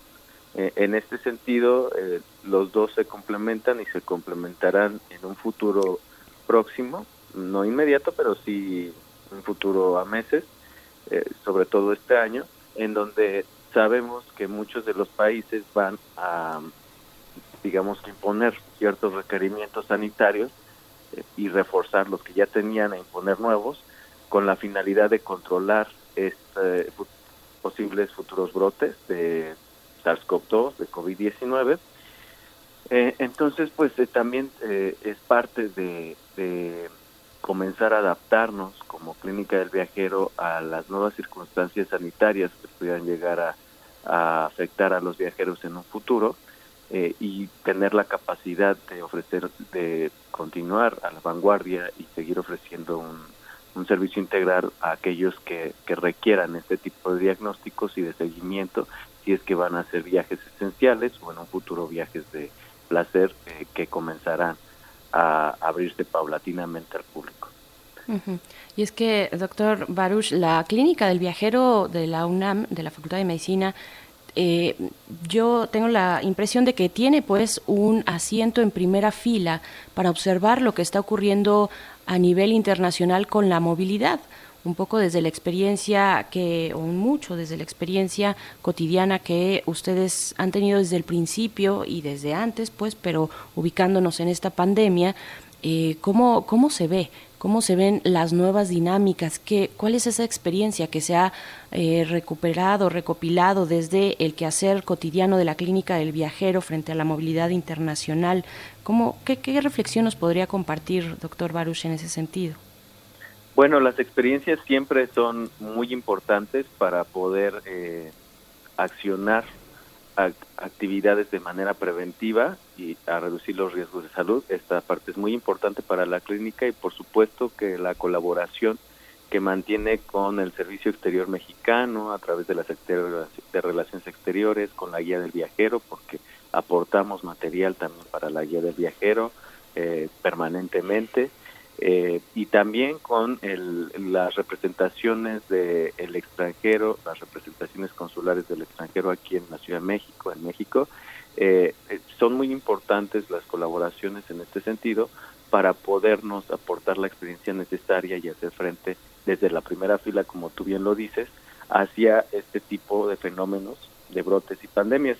De tal manera que, por ejemplo, nosotros desde ya los primeros brotes de ébola y de Zika, por ejemplo, eh, nosotros desarrollamos desde sus inicios de la clínica por ahí de 2012, 2013, eh, un protocolo de atención a expatriados mm, que nos ha servido mucho y nos sirvió en esta en esta pandemia a los inicios, en las primeras semanas de enero, que consiste en dar seguimiento a todas las personas que son expatriadas. ¿Qué quiere decir expatriados? Pues son los viajeros que por otro motivo que no es placer convencional, duran más de 30 días eh, su estancia en el extranjero. De tal manera que desde la consulta nosotros eh, integramos un expediente clínico y les damos seguimiento mes con mes durante su estancia en el extranjero eh, para evaluar algunos factores como depresión, ansiedad, fobia social, en fin, varias características que nos interesan tanto de enfermedades de salud mental, enfermedades crónicas, enfermedades infecto contagiosas de, tal forma que ante alguna enfermedad de importancia o relevancia internacional, nosotros eh, podemos tener contacto con los mexicanos que están viviendo en el extranjero de manera inmediata y poderles enviar eh, eh, un correo electrónico, una notificación para que nos hagan, nos compartan sus dudas y comentarios con respecto a las enfermedades que están surgiendo en este momento en esas regiones del mundo en donde ellos están viviendo y, y con ello nosotros poder abordar la enfermedad de manera avanzada, eh, a distancia y, recabar las dudas más frecuentes de los mexicanos que están viviendo en ese momento este tipo de contingencias para poder elaborar material preventivo que nos permita desde México poder informar a la población con información de primera mano que está originándose en los sitios. En este sentido es una experiencia muy buena eh, contar con estos protocolos porque eh, gracias a este tipo de protocolos es que nos permitieron ser de las primeras instituciones a nivel mundial en generar folletos informativos bastante valiosos para la comunidad internacional que eh, se pudieron publicar en el Servicio Exterior Mexicano, se pudieron difundir en la Guía del Viajero, se pudo difundir entre los mexicanos viviendo en China en ese entonces, cuando comenzaba apenas el, brote, y eh, basada en información real en las necesidades de los mexicanos para este tipo de enfermedades. Usted, doctor, tiene una certificación en la Clínica del Viajero y la particularidad de lo que pasa todos los días ahí es que todo lo que pasa es susceptible de convertirse en un conocimiento a futuro para nuestra universidad y para la red eh, de información que ahora comparte la Clínica del Viajero ante esta pandemia. ¿Cómo es la red de información? ¿Cómo, cómo esa cotidianidad que gota a gota va incrementando el conocimiento se reconoce como producción de conocimiento?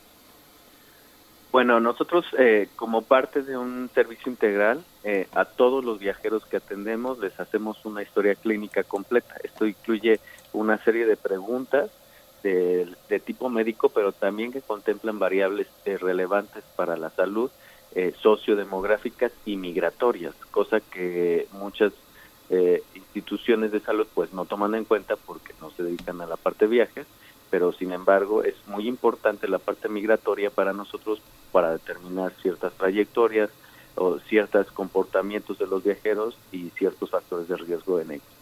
Eh, en este sentido, eh, contamos con una base de datos muy confiable, muy sólida sobre viajeros internacionales, por, los, por lo menos los que acuden a la, a la clínica del viajero, que nos ayudan a determinar las trayectorias, los motivos de viaje y nos ayudan también a, clasificar a los viajeros en, estas poblaciones de motivos de viaje que sabemos que son más susceptibles a enfermar eh, durante su estancia en el extranjero. Sabemos, por ejemplo, que la, para poner un ejemplo y que las personas eh, les quede más claro cómo es que impacta en la salud y en las eh, implementaciones de políticas públicas este tipo de, historias clínicas.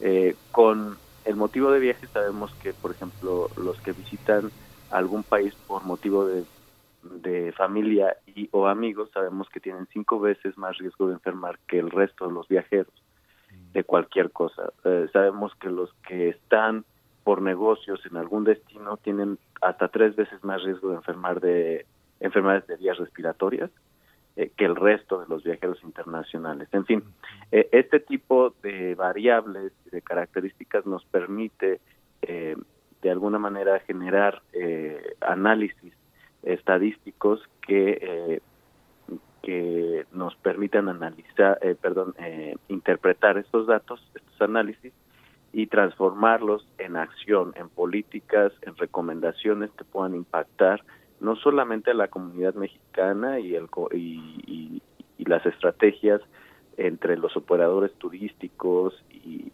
las agencias de viaje y las aerolíneas en la salud de, su población usuaria, sino también a nivel regional en el conocimiento de países como México, que es un país eh, con ingresos medios, en donde existen muy poca producción científica respecto a los viajeros internacionales comparados con países con economías más avanzadas o con mayor ingresos per cápita en donde se encuentra concentrada la mayor cantidad de médicos del viajero y de clínicas del viajero a nivel mundial. Doctor Jorge Baruch, eh, yo, quisiera compartir una idea, una imagen de este pensador, este filósofo Bauman, eh, Sigmund Bauman, donde habla de los viajeros en el mundo y los divide en dos, los divide en turistas y en vagabundos. En turistas que son aquellos que se pueden desplazar por el mundo, por un mundo global que les es atractivo y que lo hacen con libertades e incluso puede ser con lujos.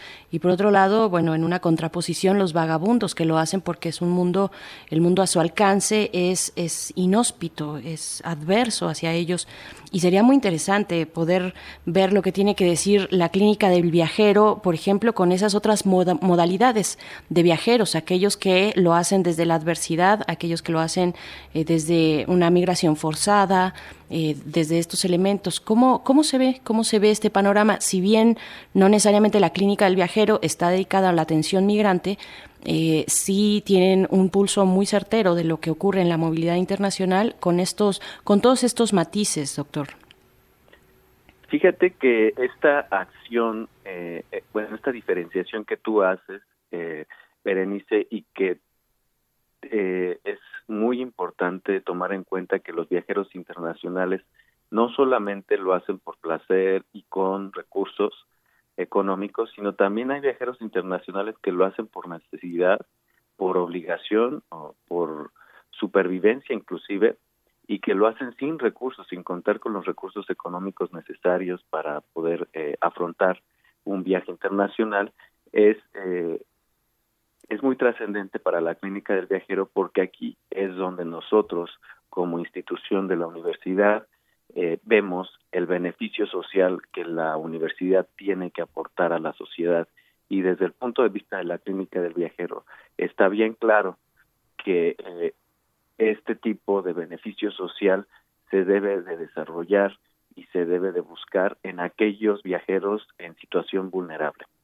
Entonces, si bien la clínica del viajero, una gran parte de su operación en cuanto al servicio se refiere, lo realiza en viajeros internacionales con recursos, el beneficio social, la investigación primordialmente se lleva a cabo en, viajeros con bajos recursos, en mexicanos que son repatriados a, través de la deportación eh, desde Estados Unidos hacia el interior del país esto con la colaboración de instituciones como Sanidad Internacional en el aeropuerto, como el Instituto Nacional de Migración y con otras organizaciones no gubernamentales en las que nos apoyamos para poder eh, contactar a este tipo de mexicanos que están en retorno con el fin de detectar eh, los las determinantes sociales que influyen en su salud el, las barreras de acceso al sistema de salud que afrontan los mexicanos que son deportados ya son han sido históricamente detectadas sin embargo pues son muy poco abordadas y muy poco desarrolladas por el gobierno tanto federal como por los gobiernos locales y precisamente este tipo de determinantes y de barreras de acceso a los sistemas de salud pueden impactar incluso durante esta pandemia y han impactado. Sabemos que los migrantes en retorno, incluso también los migrantes irregulares, pues tienen problemas para, por ejemplo, eh, definir una identidad, para constatar eh, su identidad en nuestro país y inclusive aunque suene paradójico, los mismos mexicanos que son deportados tienen muchas dificultades para poder acceder a los sistemas de salud y a la atención médica porque no cuentan con un documento de identidad probatorio que les permita eh, acceder a este tipo de sistemas de salud. Esto, por supuesto, resulta crucial y alarmante en un entorno como es el COVID-19, en donde van a requerir incluso apoyo de un hospital, de una terapia intensiva, intensiva y cuestiones tan banales como un, un INE, un acta de nacimiento los impiden para poder acceder a este sistema de salud de manera completa.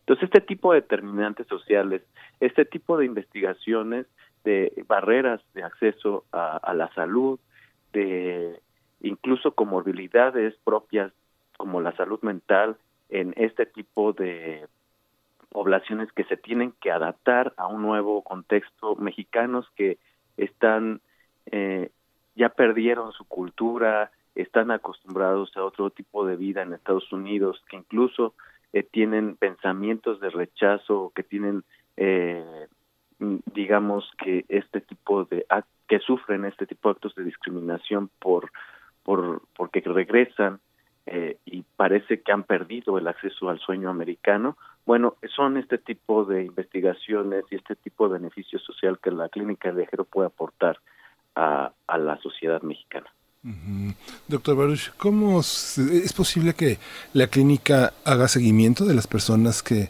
que, viajan y que enferman en otra parte o ese seguimiento ya, ya no se tiene? No sé, pienso por ejemplo extranjeros que llegan con nosotros que, no sé, un noruego, un islandés, un este, finlandés, que piensan que el frío de menos 40 grados que pueden tener en su país es, es muy superior al que pueden sentir en Chalco a 2 grados de, de, de centígrados, que puede ser más frío y más impactante para la salud que 40 grados centígrados en Islandia.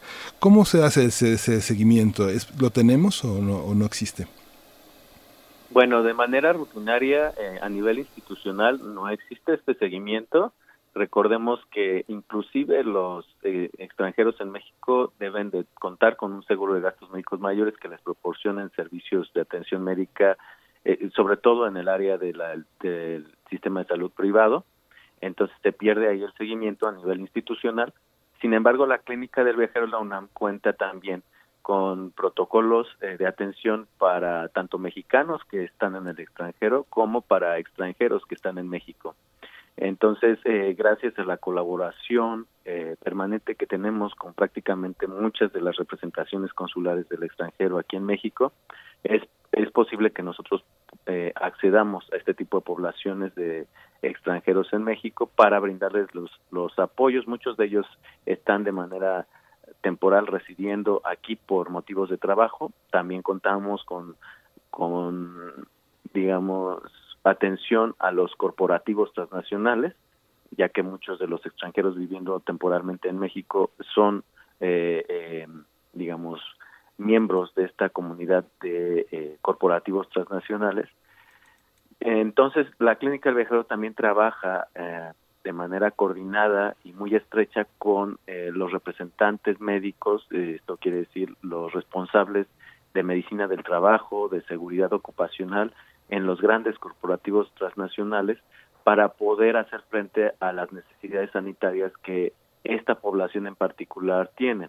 y mucha de ella tiene que ver con el choque cultural, las fases de adaptación que a veces eh, no pueden transitar de manera normal y pueden llegar a, complicar ciertos eh, signos o síntomas de enfermedad que pueden este, desencadenar eh, otros trastornos ya más serios, como pueden ser los trastornos del sueño, mm, como pueden ser los problemas para el manejo de la ansiedad, de la depresión, y como pueden ser incluso también la atención de enfermedades crónico, eh, crónicas como pues, personas que tienen VIH necesitan asegurar tratamientos aquí y su seguimiento en, en durante su estancia en el extranjero incluso que también se agudizan y se agravan eh, ante esta situación crítica de crisis eh, en la pandemia que estamos viviendo porque si bien eh, justo ayer estábamos abordando este tema de que Argentina ya anunció de que aquí hasta septiembre va a suspender todos los vuelos internacionales y eso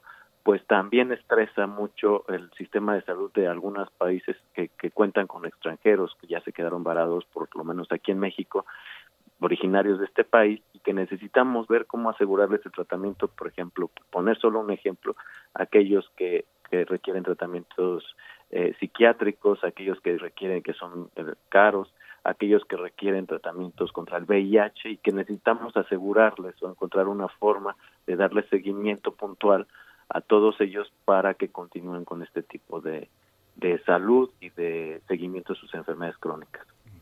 Claro, yo precisamente le quería eh, preguntar al respecto, doctor Jorge Baruch, cómo se ve este panorama al día de hoy, actualmente, con muchos de los aeropuertos internacionales, muchos de los países tomando estas decisiones ya desde hace varias semanas de cerrar sus vuelos eh, internacionales eh, de, de, comercio, vuelos comerciales, pues, ¿cómo se ve?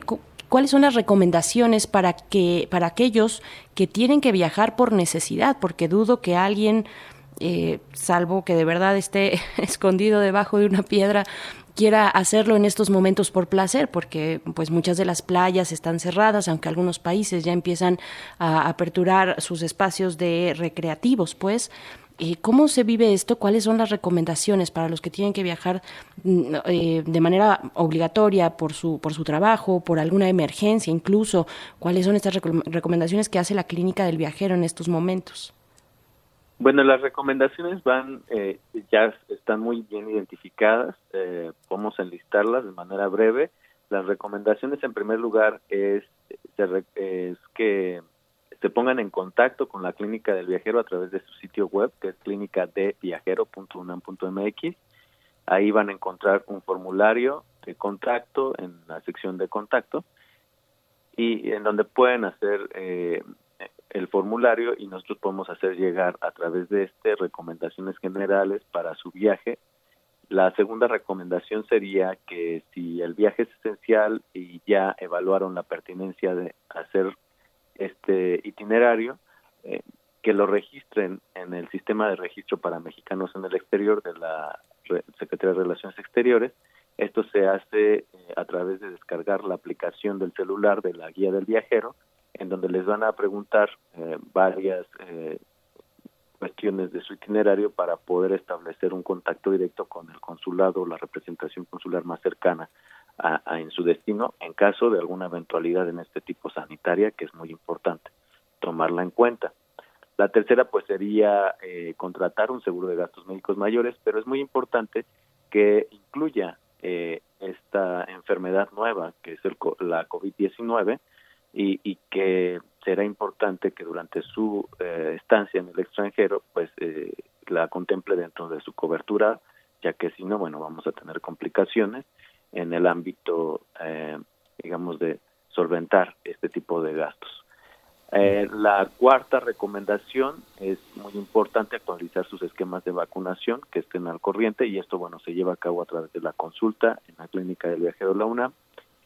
Y la quinta es que eh, si cuentan con alguna enfermedad preexistente y van a llevar a cabo un viaje en esta temporada, eh, algunas restricciones de viaje o algunos cierres de las fronteras pueden hacer que su estancia en el extranjero se prolongue y entonces ah, será eh, necesario contemplar llevar dentro de su botiquín de viaje pues medicinas medicamentos para su tratamiento de la enfermedad crónica con la que cuenten por tres a cuatro semanas extra.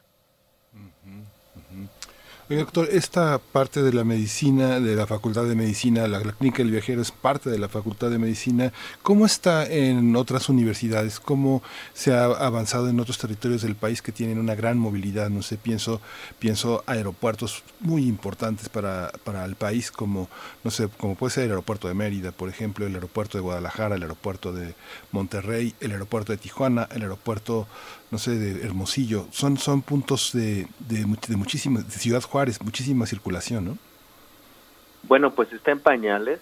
Eh, básicamente, este es un proyecto pionero que se implementó en el Aeropuerto Internacional de la Ciudad de México. Sin lugar a dudas, esperemos que conforme pase el tiempo y sobre todo este este fenómeno que se que estamos viviendo, la pandemia de COVID-19, catalice, sirva como catalizador para eh, tomar conciencia de que la cultura de la prevención antes de viajar, pues es sumamente importante y es una de las prioridades más grandes que tienen los viajeros internacionales, pues asegurar su salud durante su estancia en el extranjera y con eso, bueno, podemos asegurar la salud de muchas personas a nuestro alrededor, de tal manera que, mm, eh, pues hasta el momento solamente hay tres médicos certificados en medicina del viajero, en los registros de la Sociedad Internacional de Medicina del Viajero, eh, a, nivel nacional.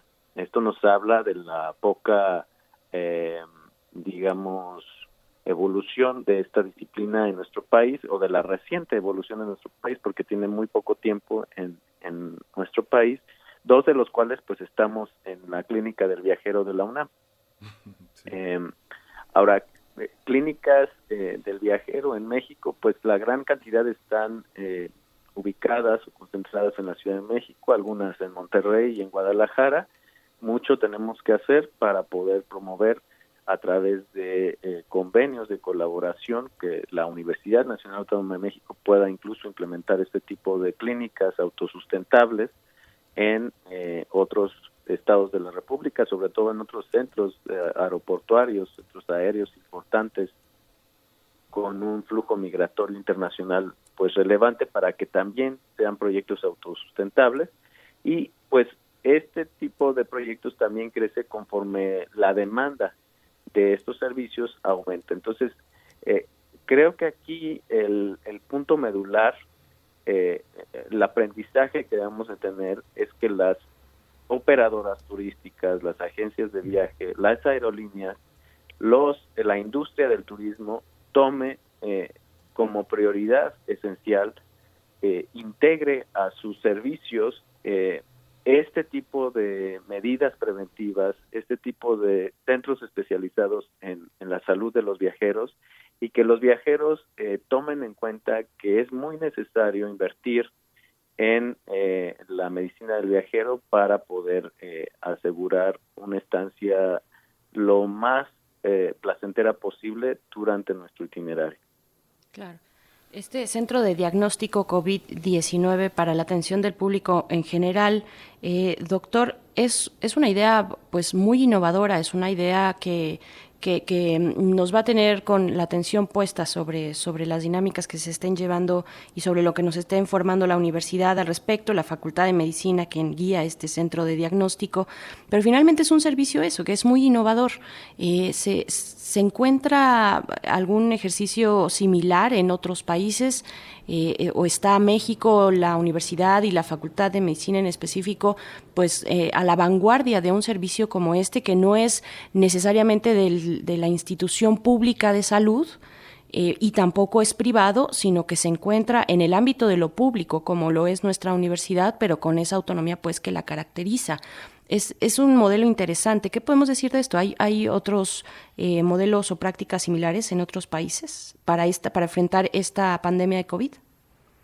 Por supuesto que sí los hay. Son muy pocos. Eh, se estima que son una decena solamente de clínicas del viajero que están ubicados por lo menos en, el aeropuertos internacionales y distribuidos a lo largo del mundo.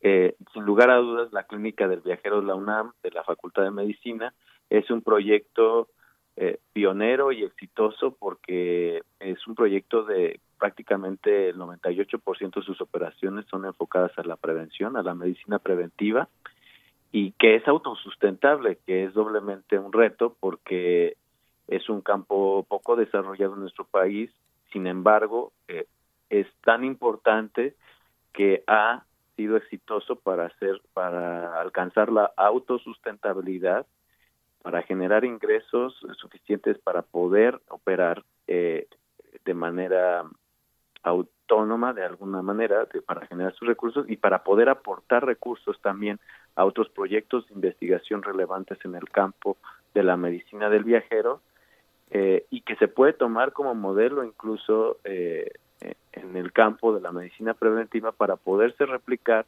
en otros digamos en otras áreas de la medicina que pudieran requerir este tipo de unidades autosustentables enfocadas a la medicina preventiva que como ya vimos y como estamos aprendiendo, una de las moralejas más importantes de esta pandemia es enfocar nuestros esfuerzos y nuestros recursos en mayor parte a la prevención y promoción de la salud. Sí, es muy impresionante. Una cosa que le quiero comentar, yo he tenido muchas experiencias de, viaje y este pues le pregunto a mi médico en la medicina pública, ¿no? En el ISTE, ¿y qué hago? dice, pues mire, este, no coma cosas raras, no coma cosas raras en la calle, este, eh, y tome mucha atención en el tema del agua, vigile sus horarios eh, habituales orgánicos, no sé, ir al baño, este, frecuencia, frecuencia, frecuencia de la orina, por ejemplo, eh, una serie de factores si le sube la temperatura, pero ¿cómo hacer una reflexión propia y darse cuenta de a dónde va uno y cómo lo va uno a modificar. No sé, pienso en, eh, situaciones milenarias como la medicina china que sugiere o la montaña o el bosque o, el mar para curar eh, o para mediar cosas. ¿Cómo, ¿Cómo entender eso desde un punto de vista personal, doctor? Bueno, en primer lugar es muy importante generar evidencia científica que nos ayude a a, fortalecer la medicina preventiva, si bien eh, hay mucha evidencia científica que se lleva a cabo en los hospitales y en los institutos eh, nacionales para la atención a la salud, como puede ser el Instituto Nacional de Ciencias Médicas y Nutrición, el Instituto Nacional de Enfermedades Respiratorias, muy poca de la evidencia científica eh, se da en los entornos comunitarios, en donde más se requiere generar proyectos de investigación que impacten en, de manera positiva en la prevención de la salud y en la reducción de los riesgos, de tal forma que obtengamos evidencia que nos sirva para decirte, bueno, si empleas un repelente eh, y, vas a la farmacia y quieres eh, comprar uno para disminuir tu riesgo significativamente, basados en evidencia científica, eh, de enfermar de dengue durante su, tu estancia en el Amazonas, bueno, pues necesitas comprar uno a una que tenga una concentración mínima de tu sustancia activa del 20% para que te, dure alrededor de 6 a 8 horas, ¿no? Y aparte de eso, lo necesitas aplicar con un bloqueador solar que tenga más de 30 FPS, factor de protección solar, porque si no va a reducir en 15 su factor de protección solar. Entonces, ese tipo de, de recomendaciones puntuales, basadas en claras, basadas en evidencia científica, son las que eh, se requieren con urgencia generar en, el ámbito de la medicina preventiva para poder ser eh, efectivos en la transmisión de mensajes que ayuden significativamente a reducir nuestros riesgos a, a, enfermar de diabetes, a enfermar de hipertensión, a, generar tantos problemas de obesidad, em, que nos ayuden a tener este tipo de evidencias para combatir la desinformación. Claro. Pues, doctor Baruch, eh, por último, preguntarle cómo, cuál es el caminito, cuál es el caminito que debemos seguir como público en general eh, para poder acercarnos a esta clínica, a, esta clínica, pues, de diagnóstico COVID-19, este centro, no clínica, centro de diagnóstico COVID-19 que eh, pone a disposición la universidad. Bueno, el centro de diagnóstico eh, COVID-19, como sabemos, está ubicado en el Aeropuerto Internacional de la Ciudad de México. Sin embargo, eh, no se puede llegar sin previa cita, esto es muy importante para seguridad de todos nosotros. Recordemos que esta es una enfermedad contagiosa y que debemos de tomar ciertas precauciones. Entonces, lo primero es ingresar al sitio web clínicadeviajero.unam.mx, en donde nosotros vamos a encontrar la plataforma para hacer nuestra evaluación sobre nuestro estado de salud y ver si somos candidatos a, hacernos la prueba. Una vez que, que el sistema arroja la conclusión en ese momento, de si somos candidatos o no, bueno, el siguiente paso es proceder al pago, el pago de los servicios, el costo de la, de la del servicio es de 4.500 pesos, e incluye la valoración clínica, la toma de muestras y el, el seguimiento a distancia por médicos durante los siguientes 14 días. Eh, una vez que tenemos nuestro pago y lo cargamos, entonces una recepcionista nos va a, va a establecer contacto eh, y nos va a decir a qué hora y en dónde tenemos que acudir y bajo qué eh, medidas debemos de acudir. Em, y entonces nos presentamos, nos toman la muestra, nos hacen la valoración clínica y nos regresamos a nuestras casas para seguir el aislamiento hasta recibir los resultados y, en caso de que sean confirmatorios, bueno, eh, hasta terminar la última consulta médica vía telemedicina. Pues muchísimas gracias, doctor Jorge Baruch. Eh, ha sido muy iluminadora la, la, presencia, su presencia aquí en Primer Movimiento. Es muy importante tener esa claridad, no solo en esta pandemia, sino eh, acercarnos a estos servicios. Ojalá y sea cada vez mayor en nuestras universidades del país. Y le agradecemos mucho. Seguimos en contacto porque esto pues no termina. Muchas gracias a ti, Miguel, y saludos, Berenice, saludos al auditorio, bonito día. Gracias, doctor. Pues vamos a ir con una cápsula de la revista Frecuencia 20, es el número 6, y vamos a hablar de la naturaleza como inspiradora para la creación musical. Esta es una producción de la Fonoteca Nacional. La Casa de los Sonidos de México presenta Frecuencia 20, la revista sonora de la Fonoteca Nacional.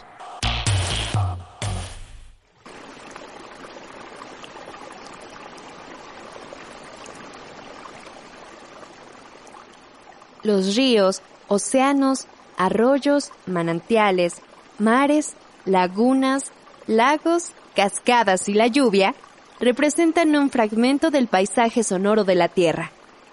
Del agua, además de su belleza visual natural, resalta una cualidad que a través de su volumen, tono y frecuencia puede crear atmósferas que estimulan desde la reflexión y tranquilidad hasta entornos de violencia acústica mismos que desembocan en nostalgia, alerta o temor.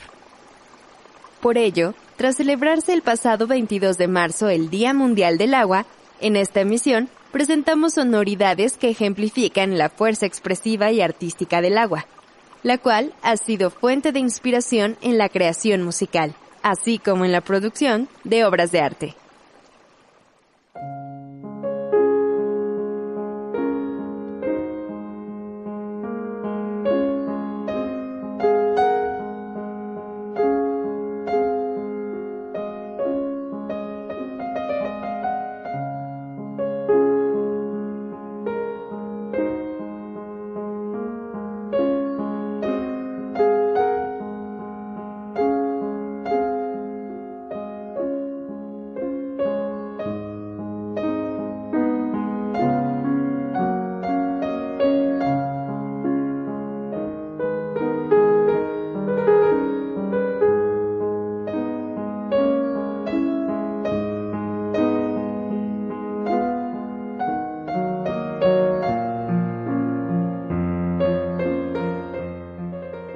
Muestra de esta inspiración es el preludio Gotas de lluvia, escrito por el compositor y pianista de origen polaco Frédéric Chopin.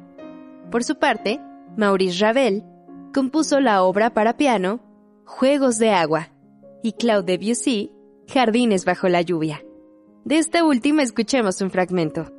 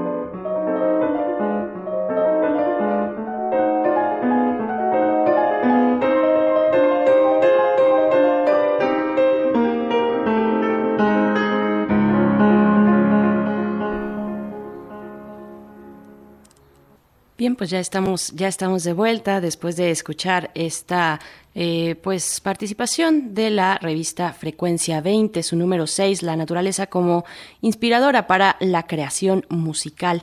Esto que es una producción de la Fonoteca Nacional. Le mandamos un abrazo, un saludo a todos nuestros amigos de la Fonoteca que siempre están aquí presentes, que de alguna u otra manera pues compartimos muchos, muchos de los frutos de nuestro trabajo, de las producciones que realizamos a veces incluso en conjunto.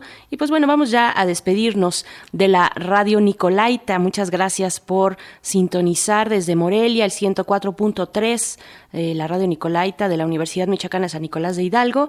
Y pues bueno, vamos a ir a un corte. Mm, quédense aquí en Radio UNAM. Vamos a tener una mesa del día muy interesante, las modificaciones al proyecto de la guía bioética de asignación de recursos de medicina crítica. Este proyecto, pues bueno, que ha eh, levantado pues muchas discusiones importantes, todas ellas interesantes, necesarias además. Así es que vamos a ir al corte y volvemos a primer movimiento. Síguenos en redes sociales. Encuéntranos en Facebook como Primer Movimiento y en Twitter como arroba PMovimiento. Hagamos comunidad.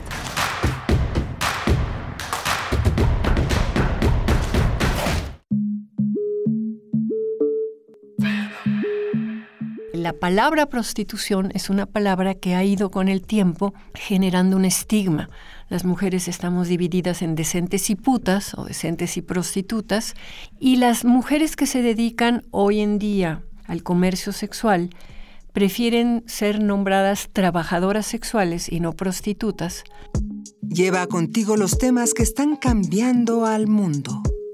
Mi orientación sexual es gay, en pareja por 12 años, como una familia realmente, como lo que somos, una familia con mascotas y con todo. Nos ha ido bien. Escuchar y escucharnos. Construyendo Igualdad. Un programa de Radio UNAM y el Centro de Investigaciones y Estudios de Género. Entra a www.radiopodcast.unam.mx y encuentra las cinco temporadas. Radio UNAM. Experiencia sonora. En mi INE caben todas las ideas, todas las discapacidades todos los colores de piel. En mi INE caben todas las personas, todas las expresiones de género, todas las lenguas y formas de lenguaje.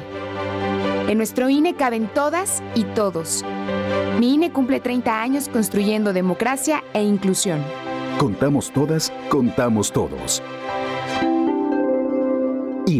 Si te quedas en casa, puedes ser un héroe o una heroína como yo. Si hay más personas en las calles, seguramente habrá muchos contagios que saturarían los hospitales. No habría forma de ayudar a todos. En cambio, si respetamos la sana distancia, habrá menos casos, con más capacidad para que reciban atención y salvaríamos más vidas. ¿Ves? Si te quedas en casa, puedes ser un héroe. Si te cuidas tú, nos cuidamos todos. Gobierno de México.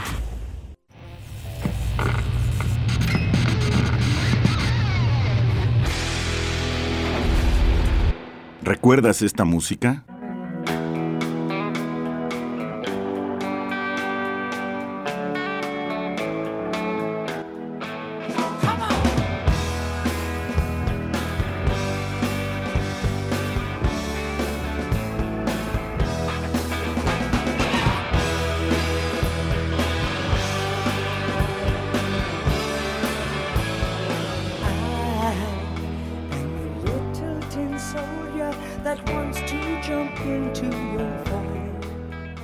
Teen Soldier, Humble Pie, 1979. La imaginación al poder cuando el rock dominaba el mundo. Todos los viernes a las 18.45 horas por esta estación. 96.1 de FM. Radio UNAM, Experiencia Sonora.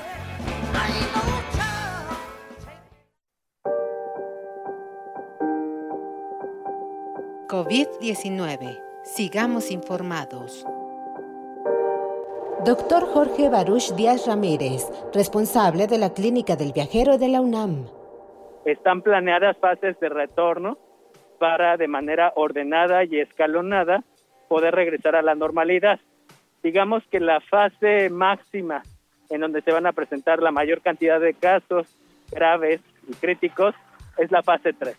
Después de esta fase seguirán fases 4, 5, 6 para eh, poder regresar a la normalidad, así como tuvimos fase 1 y 2 que nos permitió ampliar de manera escalonada este tipo de restricciones de movilidad, sana distancia y ampliar también la cobertura hospitalaria. Las fases de investigación para el desarrollo de una vacuna que pudiera ser segura y efectiva en la producción de anticuerpos y respuestas protectoras ante el SARS-CoV-2 eh, que genera la enfermedad COVID-19, pues estamos en las fases iniciales. Recordemos que prácticamente hay dos fases para la producción de una vacuna. La primera es, eh, digamos, encontrar los eh, componentes del virus que puedan proporcionar una mayor posibilidad para sintetizar proteínas similares y poder generar vacunas a gran escala este tipo de, fases es en las que nosotros nos encontramos y después de estas fases lo que sigue es las fases clínicas, las fases de prueba. Y estas fases de prueba consisten básicamente en dos partes. La primera parte es probarla, probar la seguridad y la, digamos, que la capacidad de generar una, una respuesta suficiente para que sea protectora en animales. Y después siguen otras partes en humanos primero partes eh, en humanos de poblaciones pequeñas y luego probarlas en poblaciones más grandes de humanos para que después se hagan pruebas a gran escala en múltiples países de diferentes razas.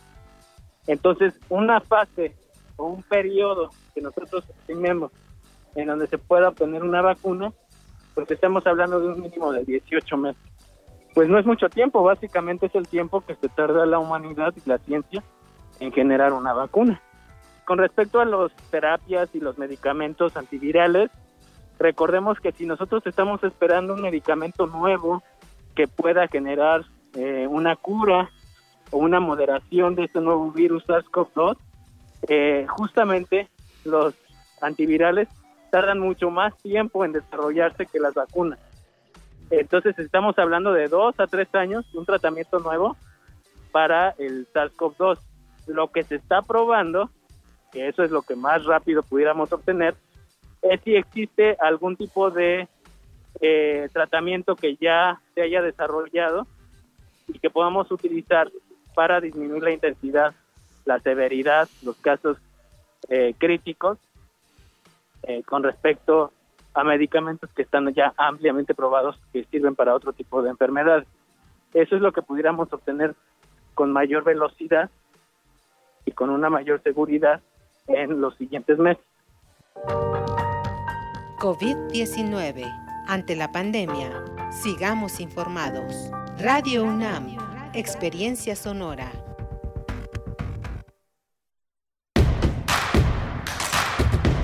Encuentra la música de primer movimiento día a día en el Spotify de Radio UNAM y agréganos a tus favoritos.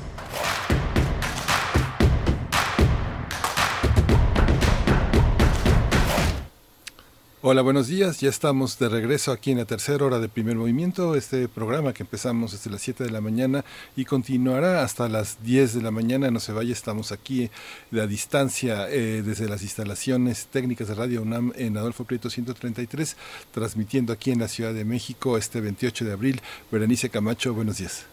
Hola, buenos días, Miguel Ángel Quemain. Aquí nos encontramos. Es un gusto poder continuar aquí eh, en esta colaboración con todo el equipo todo el equipo de primer movimiento, quienes están presentes en cabina también, Frida Saldívar en la producción y creo que está Arturo González, eh, porque pues bueno, no nos podemos ver, pero eh, si no me equivoco está Arturo González por ahí en los controles, sí, sí está, es Arturo. Gracias Arturo por, por tu trabajo, porque están haciendo una labor muy importante, eh, quienes nos acompañan siempre en los controles técnicos, Socorro Montes también, que, que generalmente está ahí junto con Arturo, pues bueno, gracias a todos ustedes, al equipo de Primer Movimiento y a quienes continúan en, en sintonía con el 860 de AM y el 96.1 de FM, Miguel Ángel. Para esta hora, pues estaremos conversando en una mesa muy interesante después de la poesía necesaria.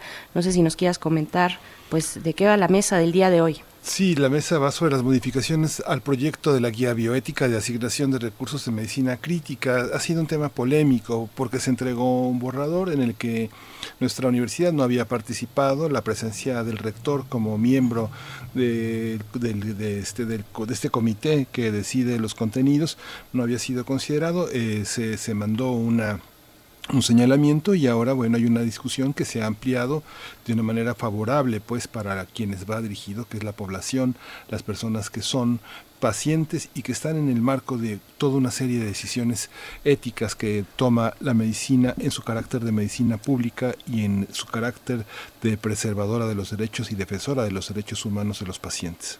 Por supuesto, eso para la mesa del día en esta mañana.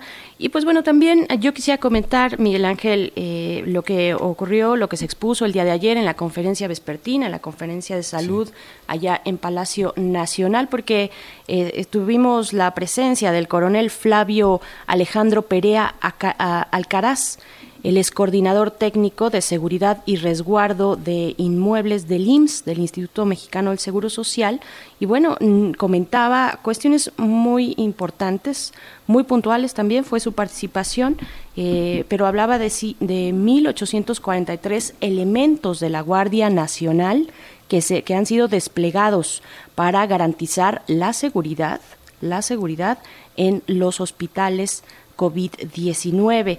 Esto, bueno, eh, garantizar la seguridad en estos hospitales a través de la Guardia Nacional significa proteger al personal de salud para evitar cualquier agresión, que es una situación absolutamente reprobable y lamentable que eso pueda ocurrir. Aquellos que están en la primera línea de atención, de una atención, eh, bueno, desde donde se ejerce su labor y su trabajo eh, en la protección de la salud de las personas, pues que sean al mismo tiempo agredidos en distintos espacios, eh, incluso por algunos familiares de personas que lamentablemente han perdido la vida, pero que las el personal de salud pues tiene que seguir un protocolo con los restos mortales de los familiares que es difícil entender, bueno, por parte de sus familiares, pero desde esas situaciones hasta las agresiones directas en transporte público, en las calles, en los mismos eh, pues edificios eh, donde habitan el personal de salud, en fin, en sus espacios que tendrían que ser más seguros, también significa resguardar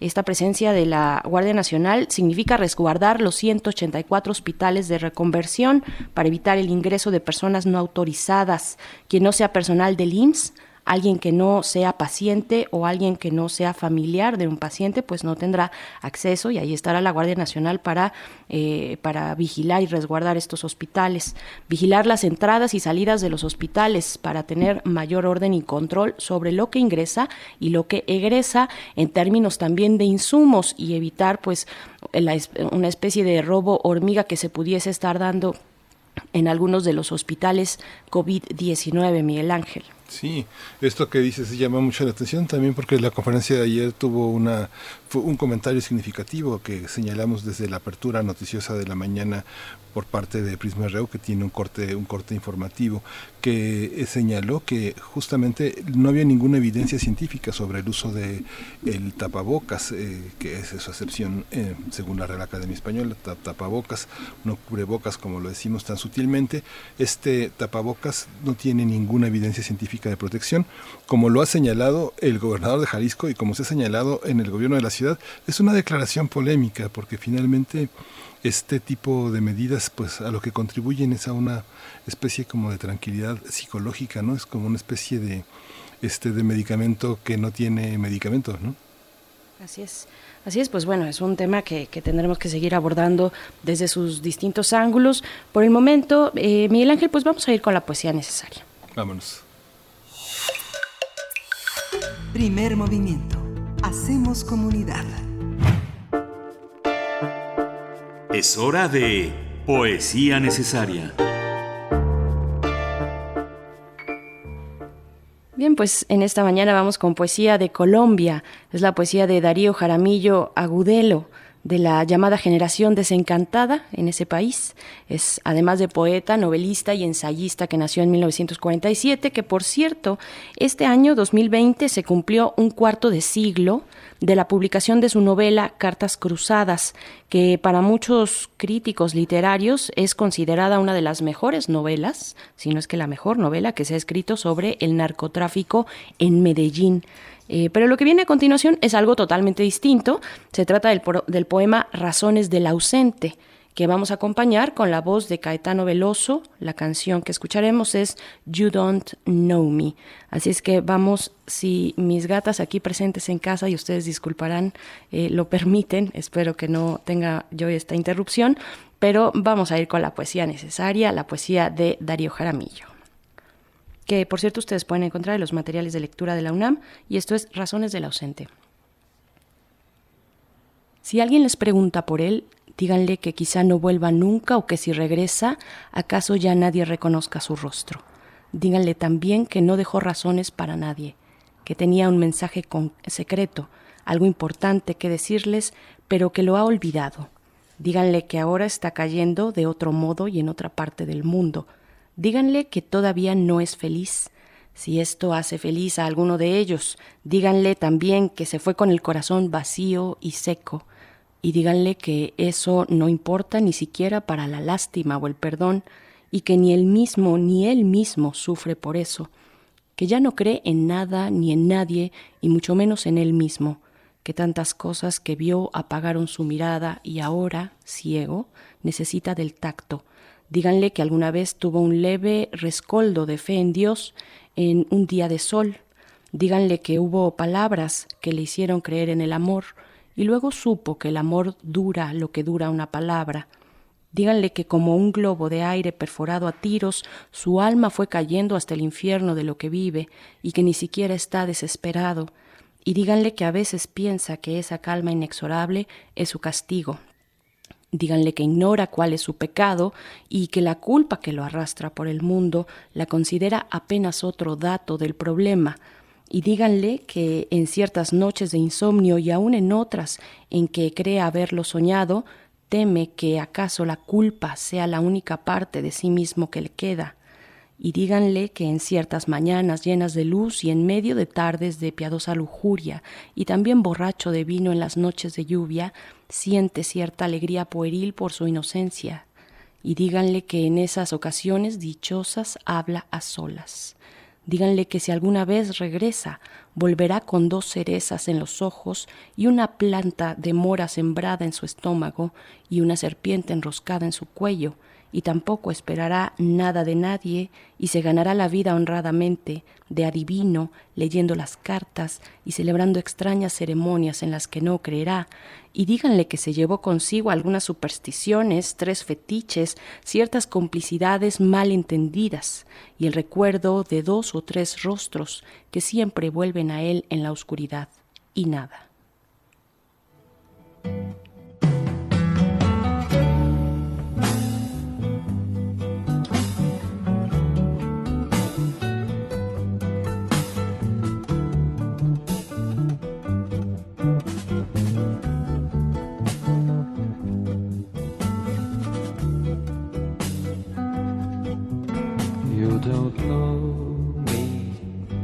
Bet you'll never get to know me. You don't know me at all. Feel so lonely. The world is spinning round slowly. There's nothing you can show me from behind the wall. Show me from behind the wall. Show me from behind the wall show me from behind the wall.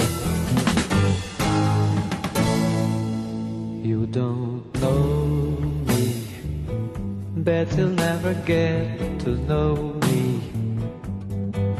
You don't know me at all. Feel so lonely, the world is spinning round slowly. There's nothing you can show me from behind the wall. Show me from behind the wall. Come on and show me from behind the wall. Show me from behind the wall. Come on and show me from behind the wall. Show me from behind the wall. Why don't you show me from behind the wall? Nasila, confeitor. O meu pai dormia em cama, minha mãe no pisador. Laia, ladaia, sabatana, Ave Maria. You don't know me, bet you'll never get to know me. You don't know me at all. So lonely, the world is spinning round slowly. There's nothing you can show me from behind the wall. Show me from behind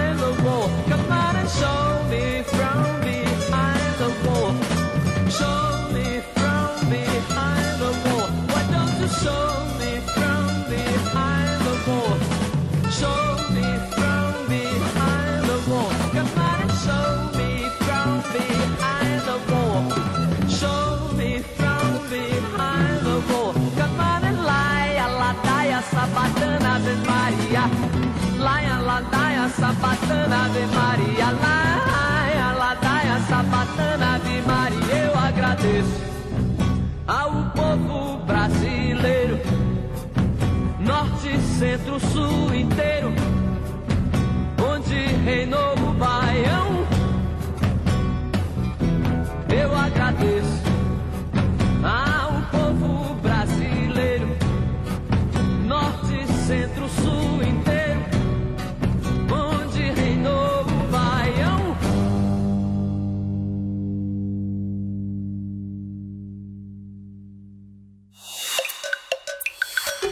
Primer movimiento. Hacemos comunidad. La mesa del día. En los próximos días será dado a conocer un nuevo proyecto de la guía bioética de asignación de recursos en medicina crítica que elimina el criterio de la edad para determinar la atención médica a pacientes enfermos de la COVID-19, el cual suscitó polémica entre la opinión pública. Dicho criterio establecía que en caso de no tener el suficiente equipo, se atendería a las personas más jóvenes que- antes que los adultos, ya que tendrían más posibilidades de sobrevivir. Roberto Brancarte, miembro del Colegio de México, dijo que se eliminó ese criterio y afirmó que el principio rector de la guía es salvar el, el mayor, mayor número de vidas posibles. El nuevo contenido de esta guía es revisado por el Consejo de Salubridad General. El documento explica que la única característica que debe tomarse en cuenta para ser candidato a la asignación de recursos escasos de medicina crítica es la posibilidad demostrable, de acuerdo con la experiencia médica nacional e internacional, de beneficiarse de dichos recursos. En la redacción de la nueva guía participaron el Consejo Nacional para Prevenir la Discriminación, el CONAPRED, y la Organización Panamericana de Salud.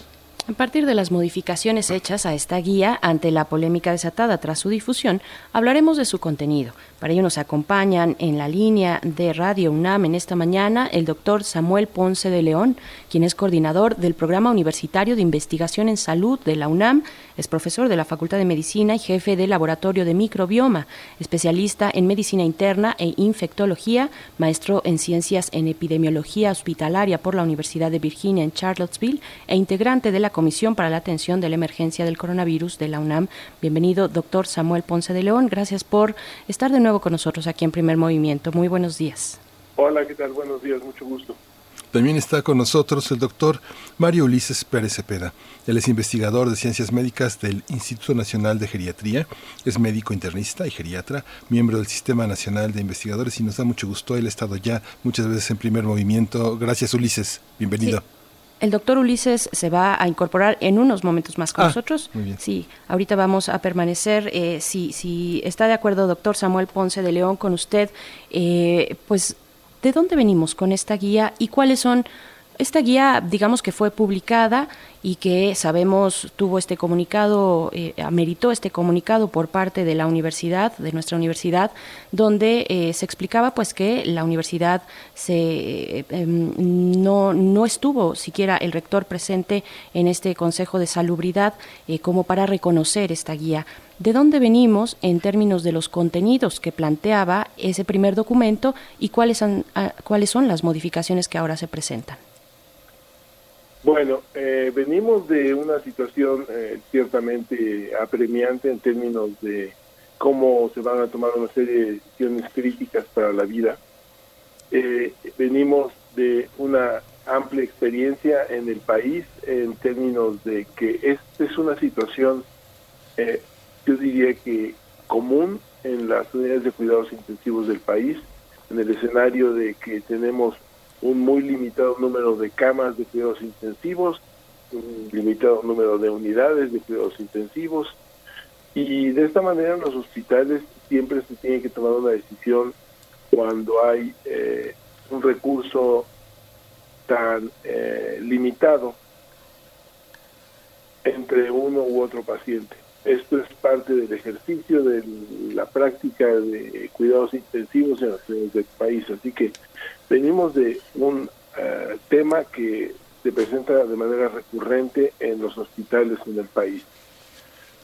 Y venimos de una situación en donde es claro que enfrentando la, pandemia, la crisis de recursos es todavía más eh, significativa lo que implicará no poder ofrecerles a todos los que lo requieran el apoyo en la unidad de cuidados intensivos como hubiera sido en otras circunstancias.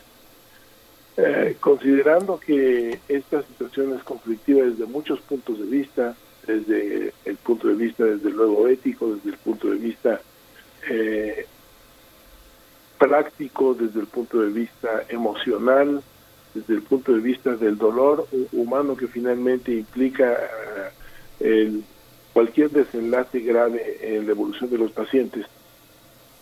En el Consejo de Seguridad General, suponemos, eh, decidieron eh, elaborar una guía y presentarla al público de una manera se percibió oficial y esto motivó el reclamo de diversas eh, eh, organizaciones.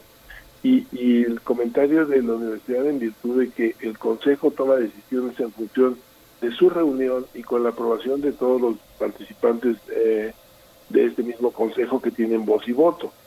la Universidad Nacional Autónoma de México, a través del rector, el doctor Enrique Graue, tiene esta responsabilidad y en esencia, el comunicado señalaba que no se había convocado para tomar eh, la decisión de presentar una guía en esos términos.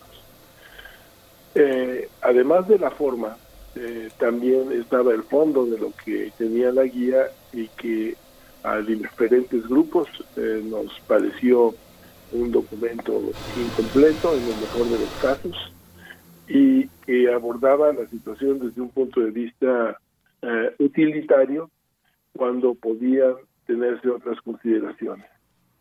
Se hizo saber así y eh, entonces se propuso tener una serie de eh, documentos, reflexiones adicionales a la guía y en este momento está pues este periodo en donde están llegando opiniones, comentarios y en la universidad hay un grupo que ha venido trabajando, elaborando pues una reflexión sobre cada uno de los puntos de la guía que será presentada formalmente ante el Consejo de Seguridad General, quien tomará la decisión de cómo eh, ultimar la versión final de esta guía, que dicho sea todo lo anterior, eh, celebramos que esté presente porque en nuestro medio, no solo en las actuales circunstancias, tendríamos que hacerlo casi en la vida cotidiana, eh, eh, eh, durante la pandemia, en la pospandemia, tenemos que hacer consideraciones éticas prácticamente en todos nuestros actos. Y, y, esto no lo percibimos con claridad, desde luego nunca está eh, no es tema de noticias en los medios, la, la ética, la bioética en particular. Eh, así que celebramos mucho que haya toda esta discusión, todos estos comentarios, todo este interés para hablar de autonomía, no maleficencia, beneficencia, justicia, que son elementos que tendrían que pesar, como digo, eh, cotidianamente en, las decisiones que tomamos. Ya se incorporó a la conversación el doctor Mario Ulises Pérez Cepeda. Mario Ulises Pérez Peda es investigador en ciencias médicas del Instituto Nacional de Geriatría, es médico internista y geriatra, miembro del Sistema Nacional de Investigadores, ha sido un colaborador habitual de Primer Movimiento. Muchas gracias, Ulises, por estar aquí. Eh, buenos días. Buenos días, Miguel Ángel. Muchas gracias. Ulises, eh, ah, ¿cómo hemos llegado hasta, hasta aquí? Digamos, la relación personal entre un paciente y un médico, en el ámbito privado sobre todo, pero también en el público, con eh, médicos que ya son asignados, puede variar, pero esta necesidad de no establecer, de no responsabilizar a los médicos de decisiones últimas, sobre todo en los cuidados paliativos, en los sistemas de urgencias y en de terapia intensiva, ¿qué significa desde el punto de vista, desde el punto de vista ético tomar esas consideraciones y sobre todo eh, puesta en cuestión las personas que supuestamente están al final de su vida, supuestamente. Sí, es muy interesante tu pregunta porque además de todo lo que se ha dicho, no se ha hablado para nada de que todo el consejo y toda la gente ya hay, uh, hay algo que, que, está abajo del agua y es el hecho de, de que no declararon a los hospitales privados y todos parejos. Es decir, aquí lo que va a primar es tener dinero. Si tú tienes dinero, te vas a salvar empezamos por ahí. Es decir, siempre que hay un hospital privado, al lado puede haber alguien con sin dinero que no va a poder acceder al ventilador y tú que tienes el dinero vas a poder. Claro que también los privados se van a, a, saturar, pero eso nadie está hablando. Es decir, estamos partiendo de una visión bioética parcial, donde efectivamente se está pasando o trasladando eh, la culpa un poco como decía Foucault alrededor del tema de el gobierno cómo utiliza los cuerpos para poder hacer lo que se le dé la gana y etiquetar y a partir de eso tomar decisiones. Eso es un poquito lo que está pasando ahora, donde no hay una decisión valiente por parte de nadie y entonces pues lo que va a primar es esto en, principio. Después las guías empezaron y tomaron este error eh, garrafal de hablar de, la edad que también y de, copiar documentos de, otros países que no se adaptaron, que ni siquiera se adaptaron al país para empezar a decir cómo iban a hacer eh, y se iban a tomar decisiones. Imaginemos, por ejemplo, hoy a lo que le llaman en las mismas guías al oficial de triaje, diciendo a la familia que no va a tener su familiar el tratamiento. Hoy estamos viendo médicos agredidos, enfermeras agredidas. Yo quiero ver al primero al que se le va a negar el tratamiento y la reacción de la familia. Es decir, no tenemos un sistema puesto a punto para que esto funcione realmente. En el fondo va a ser un caos. En el fondo está llevando a la superficie las desigualdades de nuestro país de las que no habla nadie en el fondo también está hablando del mal sistema y de lo mal entrenado que estamos los médicos y lo soberbio que somos. Eh, no tocamos vacas sagradas, no tocamos temas muy particulares y no hablamos de eso, pero está pasando, Miguel Ángel. Por eso tu pregunta es tan pertinente. Ah, cuidados paliativos. Tampoco están, no hay puesta a punto de cuidados paliativos. Es decir, si yo te voy a negar el tratamiento con el ventilador, ¿qué sí te voy a dar? ¿No? Eso es un hoyo negro. Es decir, tendría que estar el sistema de cuidados paliativos integrado totalmente para decir, ok, no te voy a dar ventilador, pero te mando a tu casa con este cuidado paliativo o con esta alternativa. Eso no existe. Para, para los dos, eh, bueno, bienvenido, doctor Ulises, buenos días. Gracias, Berenice. Ah, para los dos, ¿cómo se ponderan los principios de justicia en la práctica médica durante una emergencia de salud como esta? Finalmente, los principios eh, de justicia están presentes en la vida cotidiana, en la práctica cotidiana del personal de salud en todo momento, pero estamos en este momento crítico cómo se ponderan esos principios de justicia, cuáles son los valores, tal vez si lo pensamos como en una escala, cuando los recursos son eh, reducidos, eh, cuando se está hablando del servicio público de salud, cómo se están ponderando eh, desde una guía de la relevancia como, como la que tenemos enfrente, esta guía bioética de asignación de recursos de medicina, cómo intervienen estos principios en las decisiones de triaje, doctor Samuel Ponce de León. Bueno, la pregunta ciertamente es muy complicada y debería decir que eh, el principio de justicia en esta situación eh, lo tenemos que asumir como que la decisión siempre va a ser injusta si se toma esta decisión con cualquier método que se tome. Y tenemos que tener claro que aunque se ha insistido en que el sistema de triaje eh, debe de permitir que haya el mayor número de enfermos tratados y eh, la menor posibilidad de muerte, ciertamente el proceso en sí mismo no va a tener ningún impacto ni sobre el número de enfermos tratados ni sobre la posibilidad de ofrecer más tratamientos. Eh, tendremos que ser realistas en ese sentido. Lo que tenemos que buscar en este momento es básicamente un sistema que permita efectivamente ser menos injusto eh, en la toma de decisiones. Y, y eh, yo considero que una guía tendría que ofrecer un abanico de opciones que tendrían que eh, contemplarse en cada institución de acuerdo a sus circunstancias particulares y puede ser desde un hospital privado hasta un hospital público.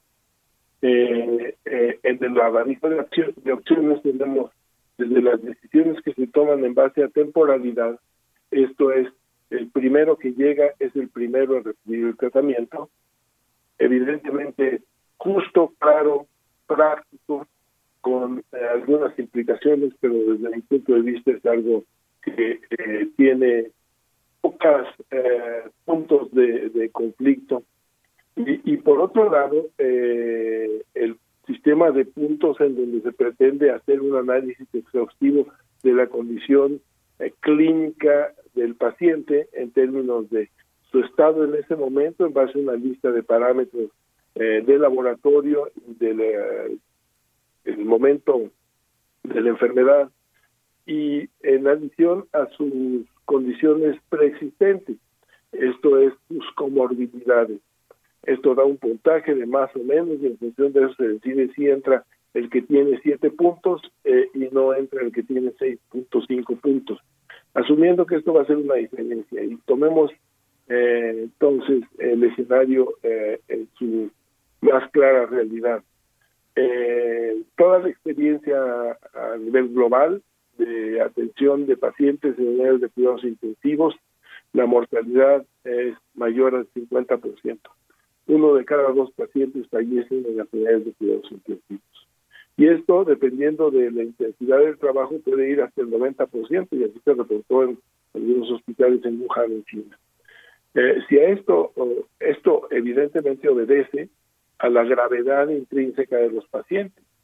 Eh, entonces, por otro lado, cualquiera de los pacientes, el que tenga 5.5 puntos o 7 puntos, va a permanecer en la unidad de cuidados intensivos el mismo número de días. No hay ningún estudio que demuestre que uno permanece menos tiempo que el otro. Y eso es en promedio al menos prácticamente entre 12 y 22 días de estancia en terapia intensiva. Puede ser más tiempo todavía. Entonces, suponer que un proceso de decisión eh, en estas características va a ofrecer uh, los beneficios que han puntualizado con mucho énfasis los proponentes originales de la guía, pues ciertamente da uh, claridad a que la experiencia clínica de las personas que lo han propuesto es ciertamente muy limitada. Entonces, en el escenario tenemos desde la posibilidad de hacer un sistema de puntaje complicado como el que proponía en su versión original la guía, en donde incluía la edad incorrectamente, y hasta el proceso de decidir en base a que el primero que llega es el primero que recibe el tratamiento. Esta postura se criticó en la misma guía en su versión, una de las versiones subsecuentes, diciendo que no era conveniente porque había dos circunstancias que la hacían inequitativa. Uno que había gente que vivía más o menos cerca de los hospitales y eso establecía una diferencia. Lo que es cierto y es una realidad absoluta. Lo que pasa es que el transporte se facilita actualmente enormemente con los vehículos y los sistemas con los que contamos, a diferencia de 30 años, con 40 años. y, por otro lado que la información podría ser eh, facilitada a las personas con mayor riqueza económica, con mayor capacidad económica, textualmente decir sí el comentario. Y, esto tampoco es cierto actualmente en virtud de las múltiples aplicaciones que tenemos en teléfonos celulares, en las vías de comunicación, en donde es facilísimo encontrar cuál es el sitio en donde hay todavía lugar para que lo acepten a uno. Eh, si tiene la realidad en la que vive el doctor, en donde todos tienen transporte y todos tienen celulares y aplicaciones, en donde la, la inequidad prima. Es muy interesante el comentario. Creo que es un es un país alternativo del que está hablando. ¿Perdón?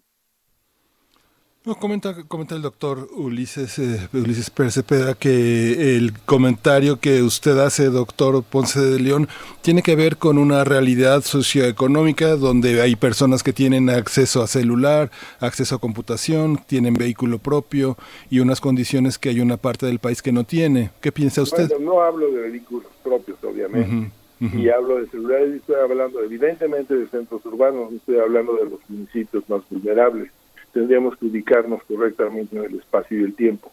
Entonces, en esencia, estoy hablando de las áreas urbanas, que es además donde se va a concentrar esto y que es además donde están las unidades de cuidados intensivos y que es además en donde se van a dar estas circunstancias en, en pocos días. Entonces, no tratemos de generalizar innecesariamente con una perspectiva emocional desbocada. Ulises. Sí, Eh, la UNAM recientemente, el día de ayer o antier, sacó un mapa de vulnerabilidad de quiénes iban a ser los mayormente impactados, no en este momento, no en las redes urbanas a las que alude el doctor, sino lo que viene. Y eso se está viendo los núcleos de pobreza, eh, quitando todas las emociones alrededor del tema, sino hablando en números reales y en números mexicanos, que eh, les adelanto que está por publicarse un análisis que hice de los primeros 21 días de, del problema de inequidad, básicamente, y de los mismos números de la UNAM. Es decir, estamos hablando de evidencias. Es, es verdad, y retomando la pregunta de Berenice, que la justicia tendría que partir de la realidad y no de los supuestos, y tendría que partir de la evidencia y no de la evidencia de New Hampshire o de algún otro país. Tenemos suficientes datos, la, el sistema de vigilancia epidemiológica como para poder tener una respuesta alrededor de quiénes sí y quiénes no en, este en estos momentos. Entonces eh, es, es complicado efectivamente aplicar el, principio de justicia es complicado y quizás tendríamos que avanzar un poquito en el tema y, y sobre la discusión. Se hablaba del sistema de puntos el sistema de puntos está ideado a partir de una serie de herramientas que por cierto, un artículo del British Medical Journal de hace no más de una semana, una revisión sistemática y metaanálisis demuestra que todas las herramientas utilizadas para COVID en este momento no tienen mayor relevancia y no están sí, sí, sí. En, la, eh, en el Consejo. Es, y es injusto, dado que muchos de los parámetros de laboratorios, no exhaustivos porque son alrededor de nueve parámetros, los puntos de corte de los que se hablan no están realmente ideados ni evidenciados científicamente para adultos mayores. Entonces muchos adultos mayores van a tener un puntaje muy alto. Eh, por último, eh, y refiriéndome a la justicia, repito, la gente con dinero es la que va a sustituir. Es decir, estamos partiendo de un principio de justicia parcial. No sé si ustedes oyen bien, yo no oigo bien. Eh, vamos a tratar de eh, restaurar la comunicación con el doctor Ulises. Y mientras tanto, doctor eh, Ponce de León, yo voy comentando esto, que además es algo que nos hacen, una pregunta que nos hacen, y me parece muy pertinente poder explicar esto, nos hace Rosario Martínez a través de redes sociales. Dice, el que sabe en realidad es el médico tratante en ese momento por la gravedad que presenta el paciente. Bien, ¿cómo, cómo eh, contextualizar este comentario que me parece muy importante, ya que estamos hablando de ese momento práctico que ya también nos comentaba o lo ponía así el doctor Ulises, cuando se está ahí ante una emergencia y ante una decisión que sería, eh, o es lo que se ha dicho, injusto que recayera eh, en su totalidad en el médico, en el médico que está ahí, o en la, en la doctora, el doctor que está en, la atención, el equipo médico, y no con esta protección, este contexto que pueda dar una decisión de triaje donde colaboren otros, otros especialistas y que se tengan lineamientos muy claros y muy, muy firmes eh, en, una decisión tan compleja como esta, doctor Samuel. Sí, bueno, en mi perspectiva y lo que hemos estado discutiendo es que eh, lo mejor para tomar eh, esta decisión tendría sí que involucrar al médico tratante. Creo que es una responsabilidad ineludible hacer un análisis de tu propio paciente. Si se ha podido establecer una mínima relación que se tiene que hacer entre el enfermo y su médico, eso tiene que pesar en la, en la decisión. Eh, por otro lado, evidentemente no es una decisión que se pueda dejar solo al médico tratante, porque nunca se deja, de hecho en la realidad yo decía, así es como funcionan las terapias intensivas y participa en la decisión el médico especialista de la unidad de cuidados intensivos, que puede ser el jefe del de, eh, turno intensivos en ese momento, y simultáneamente un enfermero o enfermera de los servicios clínicos para que en conjunto las tres de una manera eh, práctica en función de la condición clínica de los enfermos se tome la decisión eh, básicamente eh, con la impresión clínica que tienen los tres en ese momento y, y así se toma la decisión. Estos argumentos de darle protección emocional a los médicos para lo que se forma un comité que existe en algún sitio de la nube para tomar una decisión son realmente fuera de la realidad. Sí creo que el médico tratante tiene una responsabilidad que asumir en este respecto. Sí. Doctor Mario Luis Pérez Cepeda.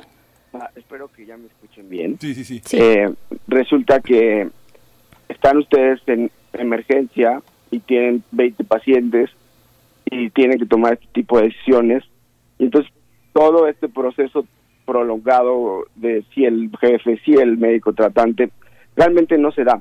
El punto eh, de las guías precisamente era aligerar esta carga y decir, esto es un, mandato bien pensado, bien hecho, y se tiene que seguir estos lineamientos A, B, C, D, y se tiene que hacer de esta manera A, B, C, D, porque precisamente nosotros pensamos que esto es lo más justo y que reúne todos los criterios y estamos aprendiendo de lo que han eh, de lo que ha pasado en otros países.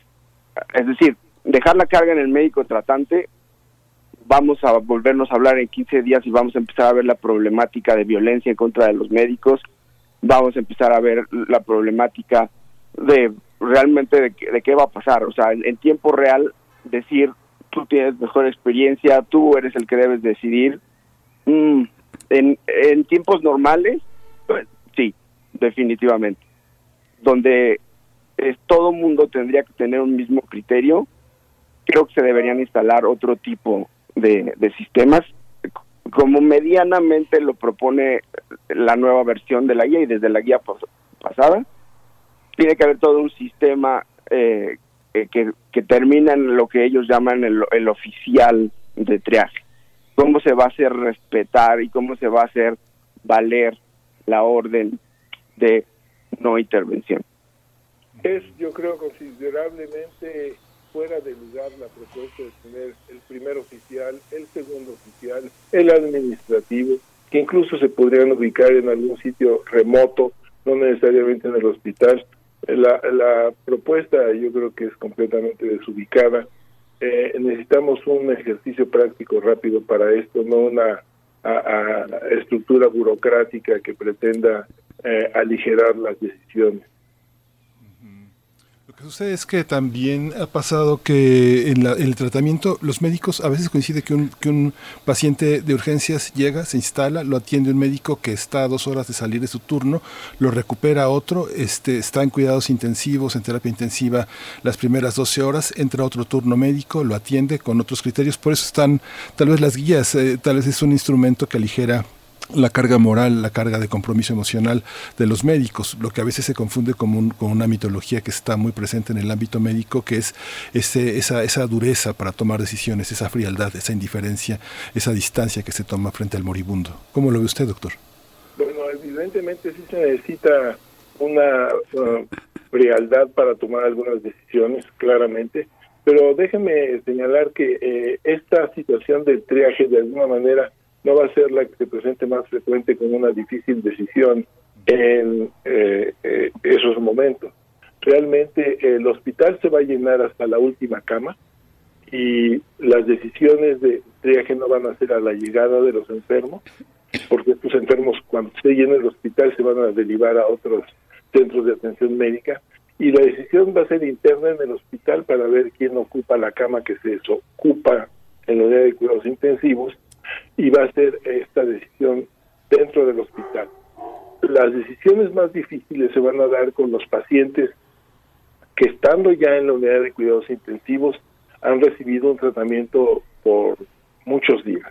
Cuando digo muchos días estoy hablando de 10, 15, 20, 25 días que están en una situación crítica de la mayor gravedad, pero se mantienen con ah, signos vitales en equilibrio todavía.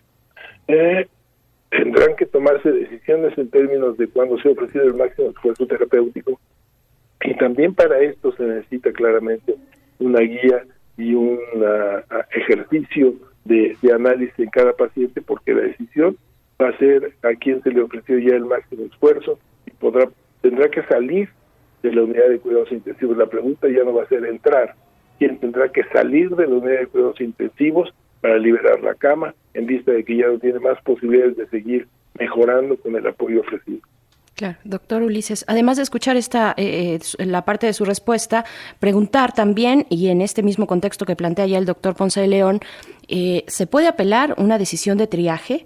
¿Dónde queda la parte del consentimiento informado por parte del paciente?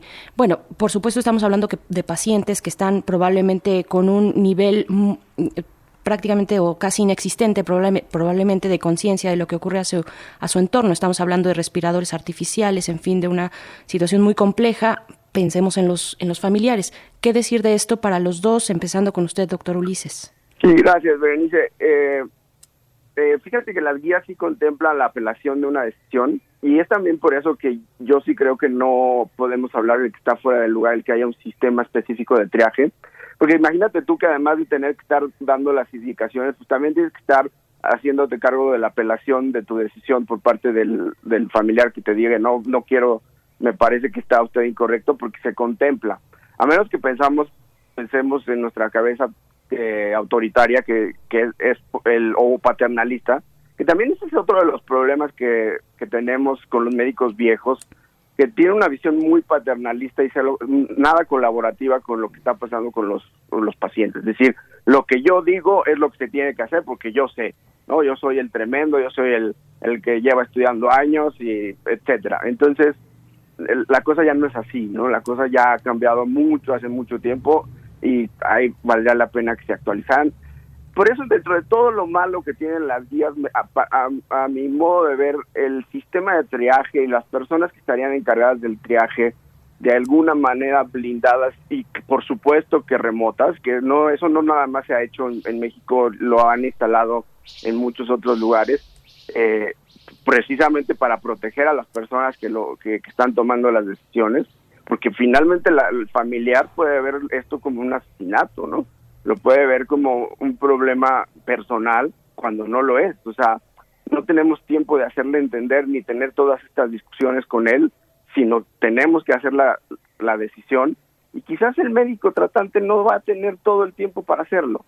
Eh, por eso sí, los sistemas de apelación dentro de un sistema de triaje con personas ocupadas específicamente para hacer el triaje tienen sentido. Tienen sentido más allá de la visión paternalista de los médicos, más allá de la visión que podamos tener, tiene sentido tener un sistema que proteja al propio sistema de salud, que proteja a, la población en conjunto y que tengan decisiones informadas y basadas en la evidencia. Este grupo de triaje específico del que hablan las guías es probablemente de lo poco que tienen bueno las guías.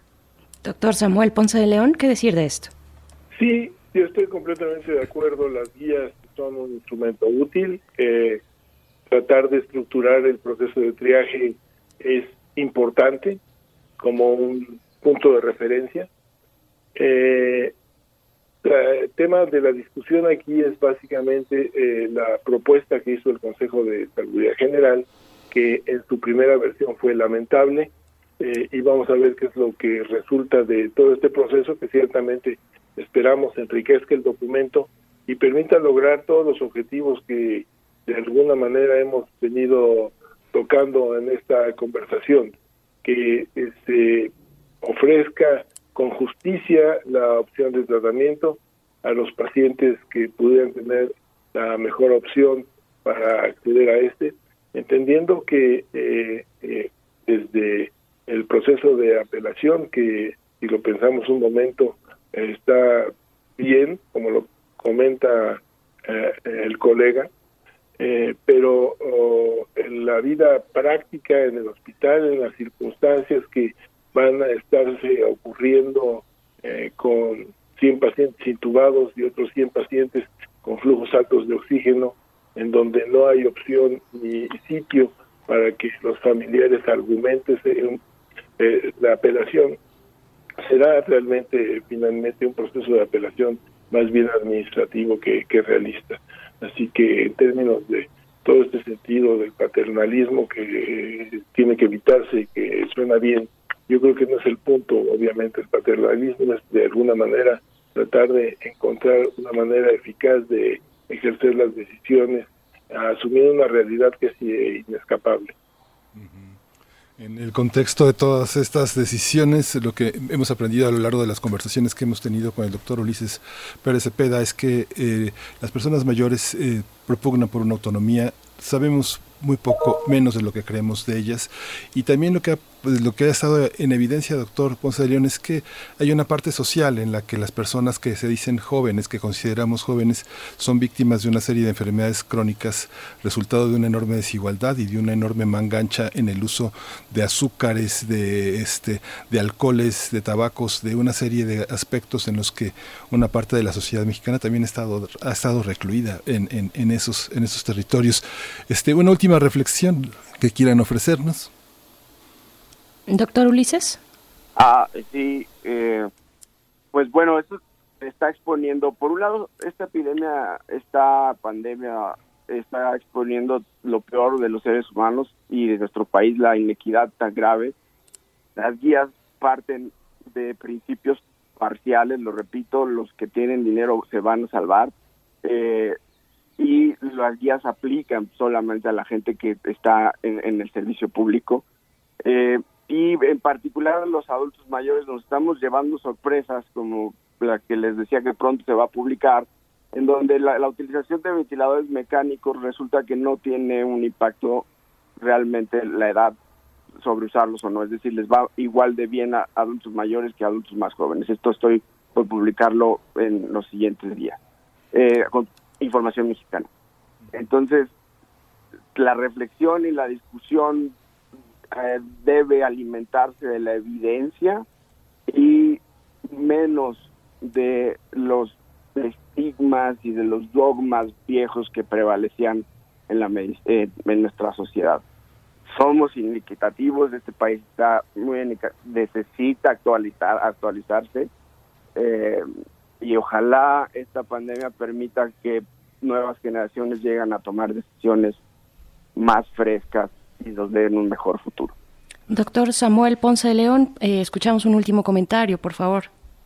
Bueno, celebro que se puedan dar estas discusiones, celebro que la bioética sea el tema de noticias y de cabezas en periódicos y en noticieros, celebro que todo el mundo se ponga a reflexionar sobre eh, condiciones como paternalismo médico y que finalmente llega a las últimas reflexiones de autonomía en términos de lo que implica una voluntad anticipada, un consentimiento informado al momento de ingresar a un hospital, que de hecho no estaba contemplado en el primer eh, la primera versión de la guía, no se tomaba en cuenta para nada la opinión del paciente o sus familiares, eh, celebro que eh, nos preocupemos por tratar de encontrar un escenario en donde pueda discutirse la práctica más justa, buscando no maleficencia y sí la beneficencia de los pacientes.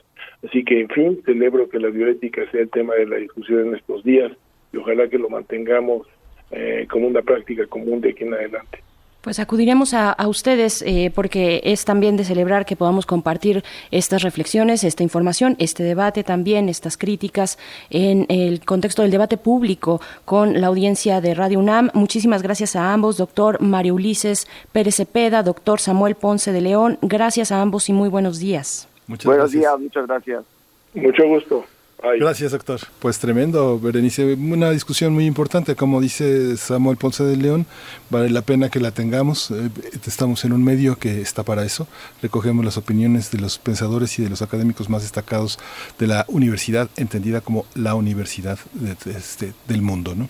Sin duda, sin duda eh, hay, que, hay que seguir eh, debatiéndolo porque finalmente, bueno, es un tema al que no le podemos dar la vuelta. Afortunadamente no estamos en, ese, eh, en esa posibilidad de darle la vuelta, hay que enfrentar con todo el conocimiento científico que se requiere. Y pues ya nos estamos despidiendo, Miguel Ángel, son las 9 con 59 minutos. Gracias por a todos los que escribieron en redes sociales y a los que nos prestaron su escucha también. Muchas gracias, pues nos escuchamos eh, mañana. Vamos a escuchar de Aterciopelados, Soñemos un bosque y nos escuchamos mañana. No deje de sintonizarnos Radio UNAM. Gracias. Esto fue Primer Movimiento. El mundo desde la universidad.